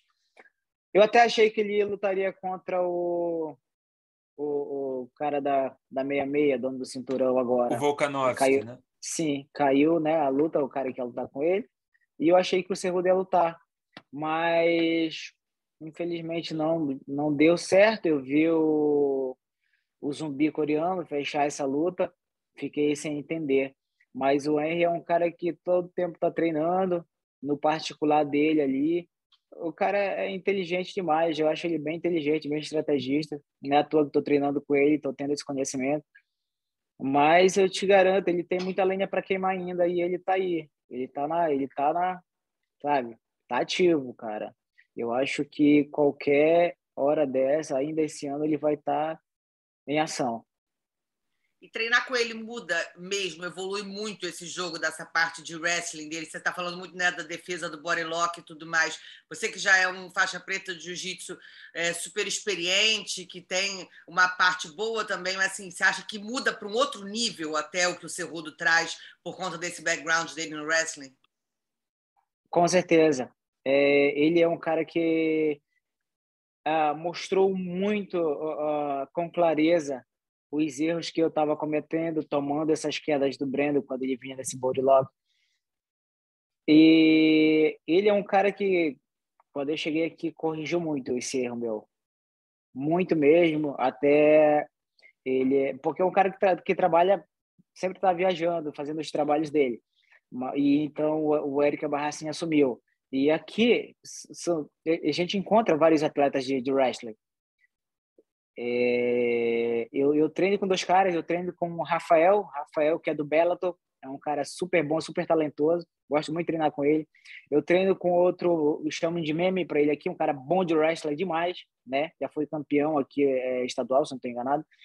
E treino com um cara da Pitbull Brothers, né? Que é o Felipe, muito bom também, garoto. Pô, não é à toa que é, já foi campeão na Rússia, se não estou enganado, três vezes. Então, lutar na Rússia, tem, o cara tem que ser casca grossa demais, porque a Rússia adora ferrar ali com atletas que, que não sejam da casa. E estou treinando com o russo, chamam de Skobek. O cara é um monstro na grade. E eu vejo que, mesmo leve, mesmo com 62, o cara não consegue me colocar para baixo. Ou seja, as aulas que eu peguei com o Cerrudo, com o Eric Barracinha, evoluíram muito a minha defesa de queda. Agora, uma curiosidade: você provavelmente, né, também é um cara ativo nas redes sociais, viu que o UFC presenteou o Brandon Moreno com cinturão de Lego. Você é o deus da guerra que vem de um jogo de videogame. Como seria o seu cinturão e como que você destruiria o cinturão de Lego do Brandon Moreno? Ah, aquele cinturão dele é que nem um espelho. Quando você toca, ele parte mil pedacinhos, né? E certamente o meu seria algo ah, daqueles pré-histórico mesmo, sabe? Aqueles de, de difícil de, rústico, de ser quebrado, rústico. rústico. E eu espero que o UFC me dê um, um, um presente desse também, porque eu estou pronto para quebrar esse dele e resgatar o meu. Oh, José Aldo hoje estava jogando. José Aldo hoje estava jogando God of War aí postou no, no Twitter e tal. Se amarra também. Ah, ah, agora que você está falando em inglês, Davidson, tem que cavar aí de ter o seu personagem no jogo também, né? Pois é, cara. Eu, eu sou um cara que eu, eu te confesso que eu só não sou viciado em Free Fire porque minha mulher não deixa. Mas eu estou aproveitando esse intervalo que eu estou aqui fora, fora de treino, para relaxar um pouquinho. Eu entro no Free Fire e fico jogando. Eu te confesso que eu tenho, né, o God of War, mas eu não, não, não jogo quase, cara. Não jogo, sou viciado no Free Fire. É um jogo que eu gosto muito. Show de bola, doutor. Cara, agora o novo profissional, o cara aprendendo inglês, vai morar nos Estados Unidos. Porra, tá tá com tudo. Só tenho que te agradecer aí a presença. Feliz demais, você cara, que, feliz demais. Ó, estamos é, torcendo aí para essa volta do cinturão ao Brasil e que você venha Amém, aqui conversar cara. com a gente depois, depois dessa Amém. conquista, para contar como é que foi a luta e a gente bater mais um papo. Tá bom? Em nome de Jesus, em nome de Jesus, fé em Deus, vai dar tudo certo e voltar de portas abertas, de braços abertos. Espero que vocês me chamem, com certeza, 100%. Eu vou, com certeza, falar um pouquinho do que aconteceu dentro aí do, do octagon, com um grande fendez, com grande garra, com o cinturão aqui, ó, de volta. Oh, o Davidson é já é sócio do podcast, já, vem várias vezes, graças, graças a Deus. A gente sempre é muito agradecido, Davidson, por sua participação. Eu só queria, antes de encerrar, Rússio, perguntar para o Davidson como que vai Opa. ser a vitória. Vai ser, vai pegar no mata-leão, vai nocautear, vai ser em que round? A vitória é bater, bater nesse cara do início ao final, cara. E eu quero o mais rápido possível sair de dentro desse octagon ali. Eu, eu acho que ali a gente consegue resolver essa luta em três rounds. Show de bola, excelente. Show de bola, doutor. Valeu, Davidson. Obrigadão, cara. Bom treino Opa, aí. Boa, forte abraço boa luta. Energia Tamo positiva, galera. Vamos embora. Energia positiva, se Deus quiser, que cinturão é nosso. Aí, Deise, tem que, usar, tem, que usar, tem, que, tem que usar alguma coisa de que você vai pegar, desconstruir esse Lego, quebrar pedacinho por é. pedacinho, entendeu? Aí nessa pilha, cara, que é boa. Ah, Cinturão de Lego. Fala que você vai pegar pecinha por pecinha e vai montar a sua, sei lá o quê, entendeu? Pensa alguma coisa assim. Pô, montar a coroa vai... do Deus da Guerra. Montar a coroa do Deus da Guerra. Coroa, coroa é. que, é bom que o Eric e a Barracinha tá bolando algo. Ele gosta disso. É, ele, ele é adora essa pilha. É, então, é, vou mandar para ele. Mete essa pilha. Essa ideia do, essa ideia do Henry Cerrudo entrar com as cabeças e jogar e quebrar cobra ali, isso tudo é ideia dele. Já descobri. Ele mesmo. Pô, aí, aí, sério mesmo, o Barracinha, acho que ele nasceu no Brasil foi para lá seco, porque é presepeiro igual brasileiro, cara. Não parece nem ah, americano. Cara, ele, ele, e o cara for falar inglês com ele, ele não gosta. Mas quando ele descobre o cara falar português. Porra, sou mais brasileiro é que mesmo? você, mesmo. Quer falar inglês comigo, pô? uma vez, eu, eu, morando em Las Vegas, na Barracinha, eu fui pegar ele para dar uma entrevista. Ele foi dar entrevista lá. Aí acabou que não tinha lugar. Você quer? Ah, não, grava aqui no, no, no meu quadro. Aí foi para Gente, ele ficou, que ele não queria ir embora lá de casa. Ele queria ficar conversando o tempo inteiro. E conversando e conversando com ele. Não parava de falar um segundo. Eu já desesperado. Caraca! Ele é sinistro, cara. Para ele de é falar. Sinistro. Eu sou o cara que quando estou é perdendo peso, boa. eu gosto. Eu, quando eu estou perdendo peso, eu gosto de andar só eu e meus coaches. Aí, uhum. sempre que tem algo para fazer na rua, ele quer que meus coaches fiquem, né? E eu vá com ele. Ah, não, cara. Boa, é, coach, me desculpa, mas eu, eu gosto de andar com meus coaches e eu vou, vou sozinho. Você pode me acompanhar, eu vou sozinho com eles. A gente se conhece, quando eu brigo, eu brigo mesmo com eles. E o é. Eric eu não conheço, e quando eu não conheço alguém, eu devo respeito, então eu vou ficar sempre calado e não vou me sentir bem. Maisena, a gente. O Maisena é, é o dia todo brigando com Maisena. Fez alguma besteira? É, nossa, Maisena, de novo, sabe? Então, às vezes a gente, eu até tiro onda com ele quando eu vejo que ele tá bravo demais, é aí que eu tiro onda com ele. Tá aí então nosso papo com o Davidson Figueiredo. Esperamos aí que o nosso Deus da Guerra venha com o cinturão peso mosca nessa revanche contra o Brandon Moreno. E por falar nessa revanche com o Brandon Moreno, vamos falar também do UFC 270, que acontece no próximo sábado, lá em Anaheim, na Califórnia. O combate apresenta o card preliminar. O combate transmite o evento inteiro ao vivo, com exclusividade, card preliminar começando 8 e meia da noite, horário de Brasília, card principal começando meia-noite, de, de sábado para domingo. Uh, temos duas lutas valendo cinturão, vamos de um lado ao outro. Peso mosca, Breno é, colocando cinturão em jogo contra Davidson Figueiredo na trilogia e a luta principal, Francis Enganu encarando Cyril Ganet na unificação do cinturão do peso pesado. Começar com você, Anaísa. O que, que você espera dessa luta do Davidson Figueiredo contra o Breno Moreno? Está confiante de que o cinturão vai voltar para o Brasil? Olha, ainda mais depois do nosso bate-papo com o Deison, como a gente observou, né? Eu acho que ele está um outro atleta, muito mais profissional, realmente super focado.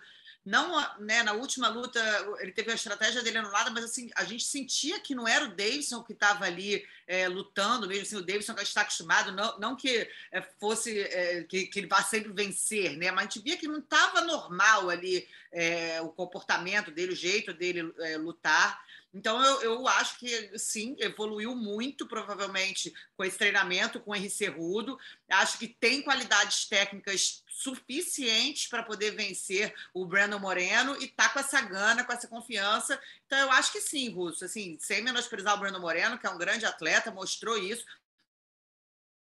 Aliás, as duas lutas né, eh, foram lutas eh, boas, os dois são, são atletas de, altíssimo, de altíssima qualidade, nível técnico também, mas eu acho que o Davidson viu os erros, enxergou, trabalhou com um camp muito sério, muito longo, não vai ter o sofrimento, a, a gente né, está nessa, nessa expectativa por conta do que, do que a gente viu.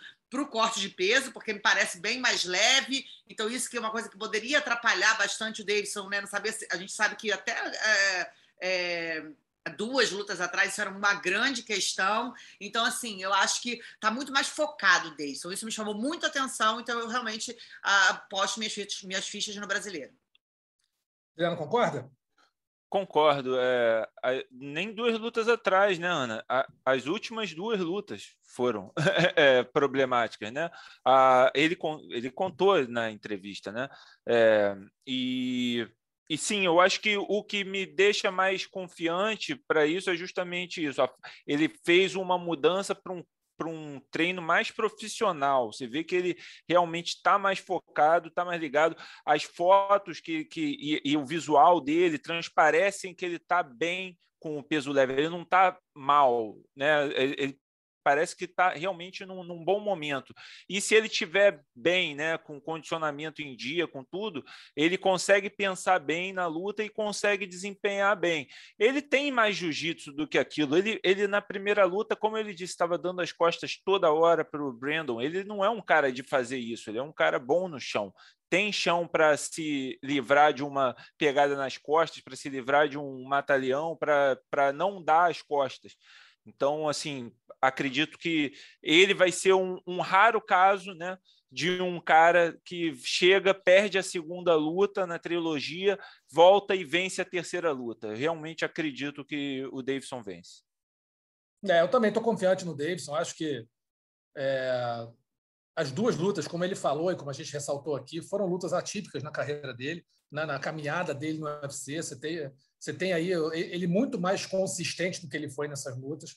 Então, para mim, assim, claro que o, que o Moreno pode vencer, já venceu outra vez, a MMA pode acontecer de tudo, mas eu vejo o Davidson com mais com, com um olhar mais com mais gana, sabe, mais mais sangue nos olhos para tentar é, é, retomar esse cinturão. Esse negócio, ah, que ele, que ele quer vingar o Cerrudo, ah, isso é, é bom para vender luta, é bom para fazer marketing. Tem nada disso, na minha, na minha opinião, na cabeça dele. O que tem na cabeça dele é retomar esse cinturão, ser campeão do UFC é bom para caramba, sabe? Vai, vai abrir outras portas para ele, vai abrir outras oportunidades, desculpa, outras oportunidades. Acho que o Davidson tem que estar concentrado em vencer a luta por ele, e não por ser o, né, o vingador do Cerrudo, o, o, amigo da rapaziada. Não tem nada disso, não. Tem que ganhar por ele, e eu acho que ele tem né, mão e, e condição para isso.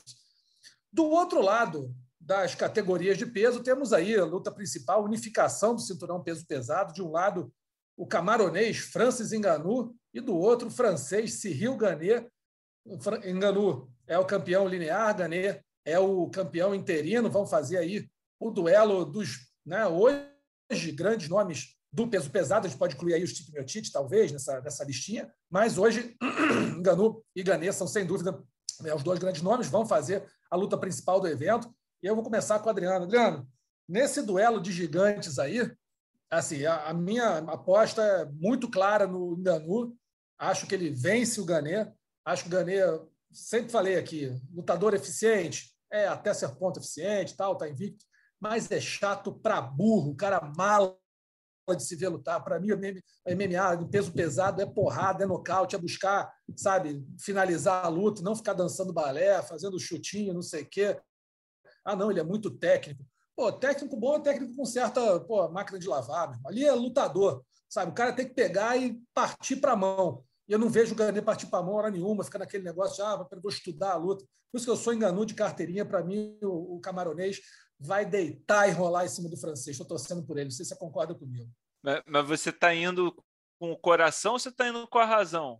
Eu estou indo com os dois, cara. Eu acho, eu acho que o Enganu tem muito com o coração, mas eu acho que o Enganu tem mão e tem, tem MMA, tem jogo para atropelar o Ganê. Certo. Eu não certo. vejo, não vejo muita diferença, não. Rússio, eu acho o seguinte: a história nos mostra que, mesmo no peso pesado, nove de cada dez vezes o lutador mais técnico vai vencer a luta. Mesmo é. a gente falando, né? Ah, não, peso pesado é uma mão que entra, pode é, fazer, e a gente sempre fica muito encantado com o canto da sereia do cara do soco do, do nocaute de um soco só.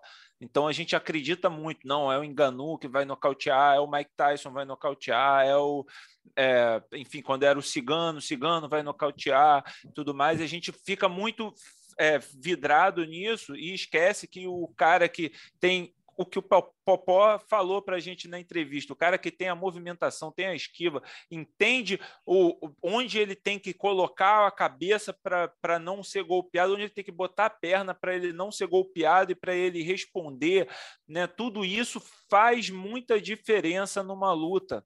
É, e é, isso levaria-nos a crer que o Gané tem tudo para vencer essa luta, assim como o Miocic já venceu o enganou uma vez. Porém, eu também estou hipnotizado pelo canto da sereia. Eu também estou hipnotizado pelo golpe de, pelo poder de um golpe só. E não só isso. É, aí sim, eu acho que nessa luta a motivação, o, o negócio do, do a, vingar, ou, né? ele realmente tem algo pessoal. Né? O treinador do Enganu é ex-treinador do Enganu, é o treinador do Ganê, os dois são ex-companheiros de treino, já que se conhecem, tem uma rixa ali, o Enganu não engole. Então, por isso eu acho que o Enganu. E, e, também, né, a gente falou, é um golpe só, mas ele tem uma técnica, mostrou uma evolução técnica na luta contra o Miocic. Então, por isso Exatamente. eu acredito que o Enganu deita o, o Gané. Eu Ana. voto na zebra. Eu acho que o Ganê vai fazer o joguinho dele, o jogo dele, acho que é um jogo pode ser chato, mas ele é eficiente, está invicto no UFC, tem mostrado isso contra caras com mãos tão duras quanto, né? O Derek Lewis, é, enfim, outros atletas da categoria. E acho que, que vem embalado aí, e acho que a pitada rivalidade favorece, de uma certa forma, o, o Gane nessa história, né? Sabe, teve um vídeo divulgado, trechos, né?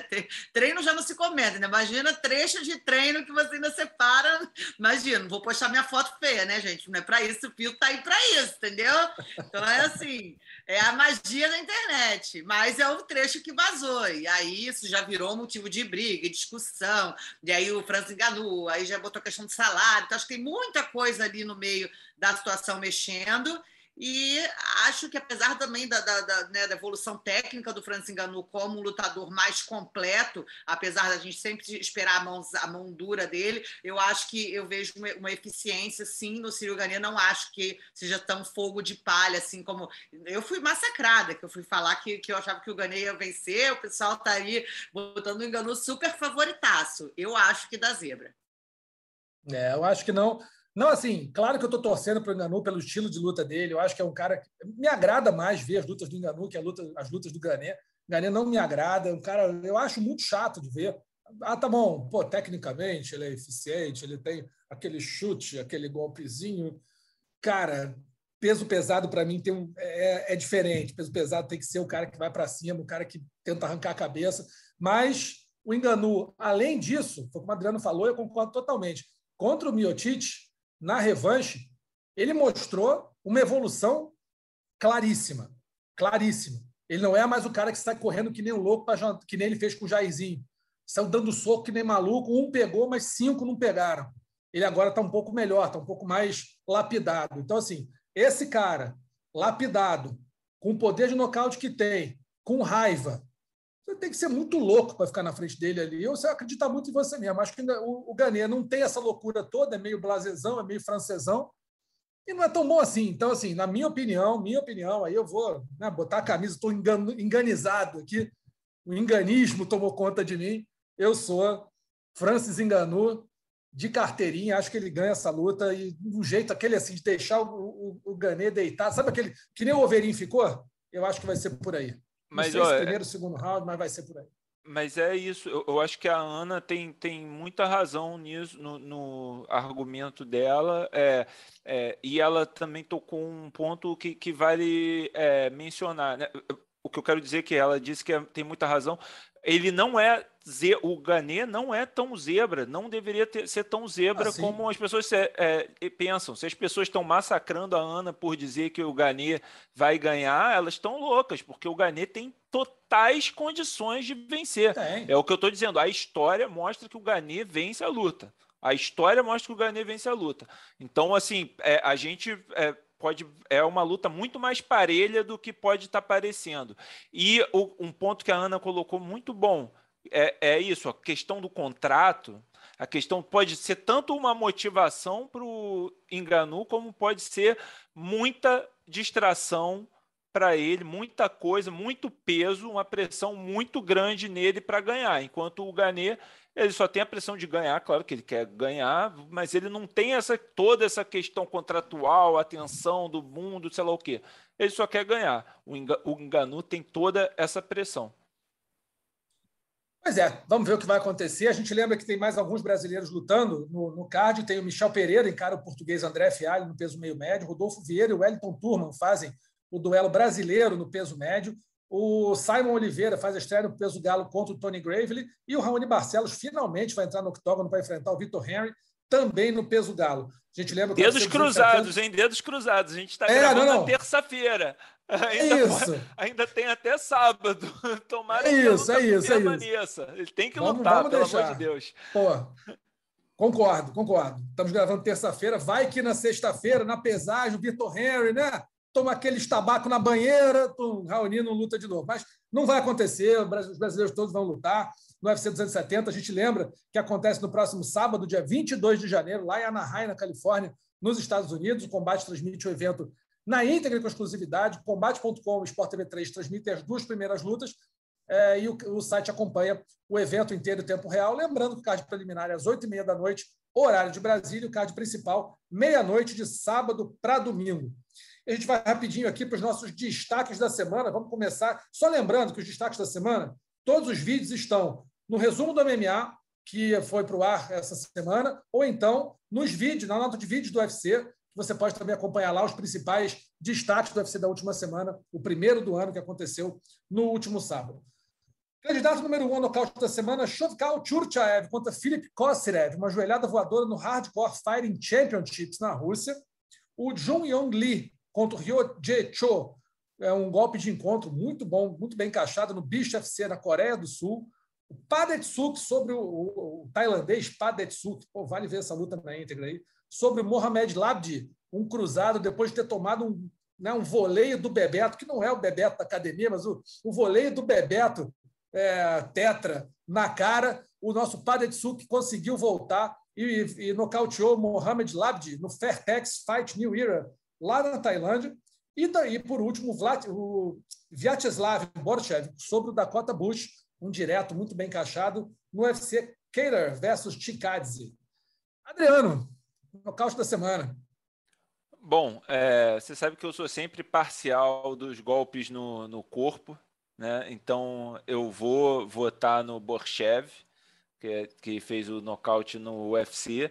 Agora, o, o nosso amigo Padetsuk, ele foi salvo pelo árbitro. Né? Se fosse, quer dizer, se, for, se fosse MMA, aquela luta tinha terminado no voleio do Bebeto, porque ele levanta sambando ele levanta sambando, o árbitro para, termina a contagem e deixa ele continuar. E aí, né, o, se, se fosse MMA, ele ia tomar mais golpes, ia terminar ali, ou ia terminar ali, porque ele levanta mal, né? Se fosse, sei lá, boxe olímpico também, não sei. Mas é, é, ele tem que agradecer que ele, ele é, mereceu vencer a luta, claro, né? Mas se, se fosse MMA, né? a gente ia estar tá dando o um nocaute da semana para o Mohamed Labd pelo voleio do Bebeto. Mas então, assim, o meu nocaute é o Borchev. Seria candidato nocaute do ano, só deixando claro aqui que aquele pô, voleio foi o voleio. Eu vou no ah. UFC, eu não tinha visto, aí eu vi, é, tá, eu, era o momento que eu estava a, a, transição do, de um card para o outro, e aí eu fui jantar, perdi, quando eu voltei fui vendo só os memes e os vídeos, fiquei impressionado também, também estou com o Adriano, quando é golpe no, no corpo eu acho muito bonito, foi muito bem encaixado, e meu, meu voto vai nele. Vyacheslav Borchev, então, sobre o Dakota Bush no caute da semana, o meu voto foi no Shovkal, Churchaev sobre o Filip Kozirev lá na Rússia, porque eu também, como Adriano, sou parcial e sou a favor dos russos quase sempre, mas acabei ficando, ficou, ficou como menção honrosa, tudo bem. Finalização da semana, Said Izagakmev, Iza, rapaz, Sai, Sai, Saigid, Saigid sobre James Nakashima. James Nakashima salvou a pátria aqui, um Katagatame no One Heavy Hitters lá em Singapura, ou Jake Collier, que era peso médio, a gente fez matériazinha com ele lá, de peso médio a peso pesado, Jake Collier, sobre o Chase Sherman, mata-leão no UFC, Cater versus Chicades. Agora eu vou com você, finalização, uma ou outra. Ah, eu vou, vou, na do UFC também. Eu achei. Aí essa eu já estava vendo aqui em casa. Eu é, não esperava que a luta fosse terminar dessa forma. Eu esperava até o nocaute, né? E acho que então vai pela, pelo ineditivo, pela surpresa que teve ali no, no, card, no card principal. Leandro. Ah, eu vou no Saigidão aí, pô. Amigo do, do Habib. É, e ele sabia o que estava fazendo, né? O, o Collier disse que, que não estava nem encaixado direito e, e, e, finalizou. Então, assim, para mim é o Saigidão com, com o Katagatame. Eu vou, vou na tua. Saigidão, então. Vou deixar o sobrenome mais em, em suspenso aí. Saigid Izagarmaev. É isso. Sobre James Nakashima, Katagatame no One Heavy Raiders foi a finalização da semana. E a vergonha da semana, meus amigos, veio também da mãe Rússia, né? Não podia deixar de ser lugar bizarro com torneios bizarros. Lá não deve ser mais notícia, mas por aqui nós chama atenção. No evento chamado Epic Fighting Championship, transmitido pelo YouTube na última sexta-feira, teve uma luta intergênero de MMA entre uma blogueira chamada Sasha Mamarra e o ator de filme pornô Alexander Pistoletov. Parece até parece piada, né? Parece assim, vamos inventar uma notícia? Vamos inventar uma notícia. Mas é isso, a Sasha Mamarra contra o Alexander Pistoletov e acabou em pancadaria quando o amigo da Sasha Mamarra viu que ela estava apanhando, tava ali, se revoltou com, com o rapaz lá batendo nela, invadiu o gauge para agredir o ator, foi retirado. Desistiu? Não. Voltou. Bateu mais um pouco no cara, foi retirado de novo, continuou vendo a luta. O Pistoletov, no fim das contas, finalizou a nossa Sasha Mamarra. O que, que Sasha Mamarra fez? Reclamou na entrevista pós-luta, dizendo que foi roubada e que não, não concordava com o resultado. O que, que a organização fez? Moleza, deu mais um round para ela. Resultado: Sasha Mamarra venceu na decisão dos juízes. Para você ver, Anaísa, que o circo é infinito quando se fala de MMA. E para mim, isso aí é a vergonha da semana. Tirando os nomes bizarros e verídicos dos, dos entre aspas, lutadores dessa lambança toda, essa bizarrice, o circo é infinito, né, Ana? Não, quando eu li a notícia, eu falei, ah, não é possível, cara. É aquelas notícias que você vai clicar e vai ser pegadinha, do tipo, vai entrar para comprar o Big Brother, alguma coisa assim para chamar atenção, é clickbait, entendeu? Não, não, não, não, tô sonhando, não é possível. Patético, né? Patético. É, é, um acúmulo de vergonhas, é uma vergonha atrás é. da outra e incrível. Agora, dentro da, de todas as vergonhas ali, é, tem só que dar um, um salve pelo impressionante reflexo do árbitro em impedir a agressão do cara, porque eu vejo o garoto que invadiu o, round é, voando, tentar dar uma, um pisão no cara e ele parou na hora. Assim, se ele não vai e, e pega o garoto no meio do ar, o, o Pistoletov lá ia, ia morrer, bicho, ia morrer, na real. Ele ia tomar uma pisoteada na, na cara e ia morrer. É, cara, o reflexo tá, tá, inclusive no resumo do MMA, se não me engano, a foto que eles botaram na frente do antes de começar o vídeo, né? Que é impressionante a foto, ele parando o cara no momento, no ato, assim. O fo, fotógrafo mandou bem também, sim, mas um, um freak show total. Freak show total. A vergonha da semana, o nosso Epic Fighting Championship, Epic Fighting Championship com essa lambança toda, né? Sasha Mamarra e Alexander Pistoletov fazendo de tudo um pouco lá na Rússia. Pessoal, a gente vai ficando por aqui, agradecendo muito a presença de vocês. Adriano, mais uma vez, campeão. Adriano não, Cristiano, né? ah, ele me chamou de algumas coisas, de alguns é. nomes aí hoje, mas tudo bem. É... Batizado por Popó de Cristiano, nosso Adriano Albuquerque. Valeu, doutor. Obrigadão um prazerzão, né? Hoje a gente teve dois campeões aí no podcast, então, pô, excelente ter batido esse papo com eles. Espero que os nossos ouvintes e espectadores tenham curtido. Ana, grande beijo, hein? Tá no 270? LFA na sexta, 270 no sábado. Espero vocês. Boa, Anaísa, overdose de Anaísa na tela do combate. A gente vai ficando por aqui, lembrando que o roteiro desse podcast dessa semana foi feito por mim, a produção de Adriano Albuquerque, nosso reverendo que aqui se encontra, nosso cristiano, edição do Luiz Fernando Filho. E você pode ouvir o, o, o podcast Mundo da Luta no combate.com e também nos principais agregadores de podcast do mundo, ge.globo podcast. Tem não só o Mundo da Luta, mas também todos os podcasts do esporte da Globo, Globoplay, Spotify, Google Podcasts, Apple Podcasts e Pocket Casts. Tá bom? Grande abraço para vocês. Até semana que vem. Tchau, tchau finalizado. Semana que vem tem mais Mundo da Luta.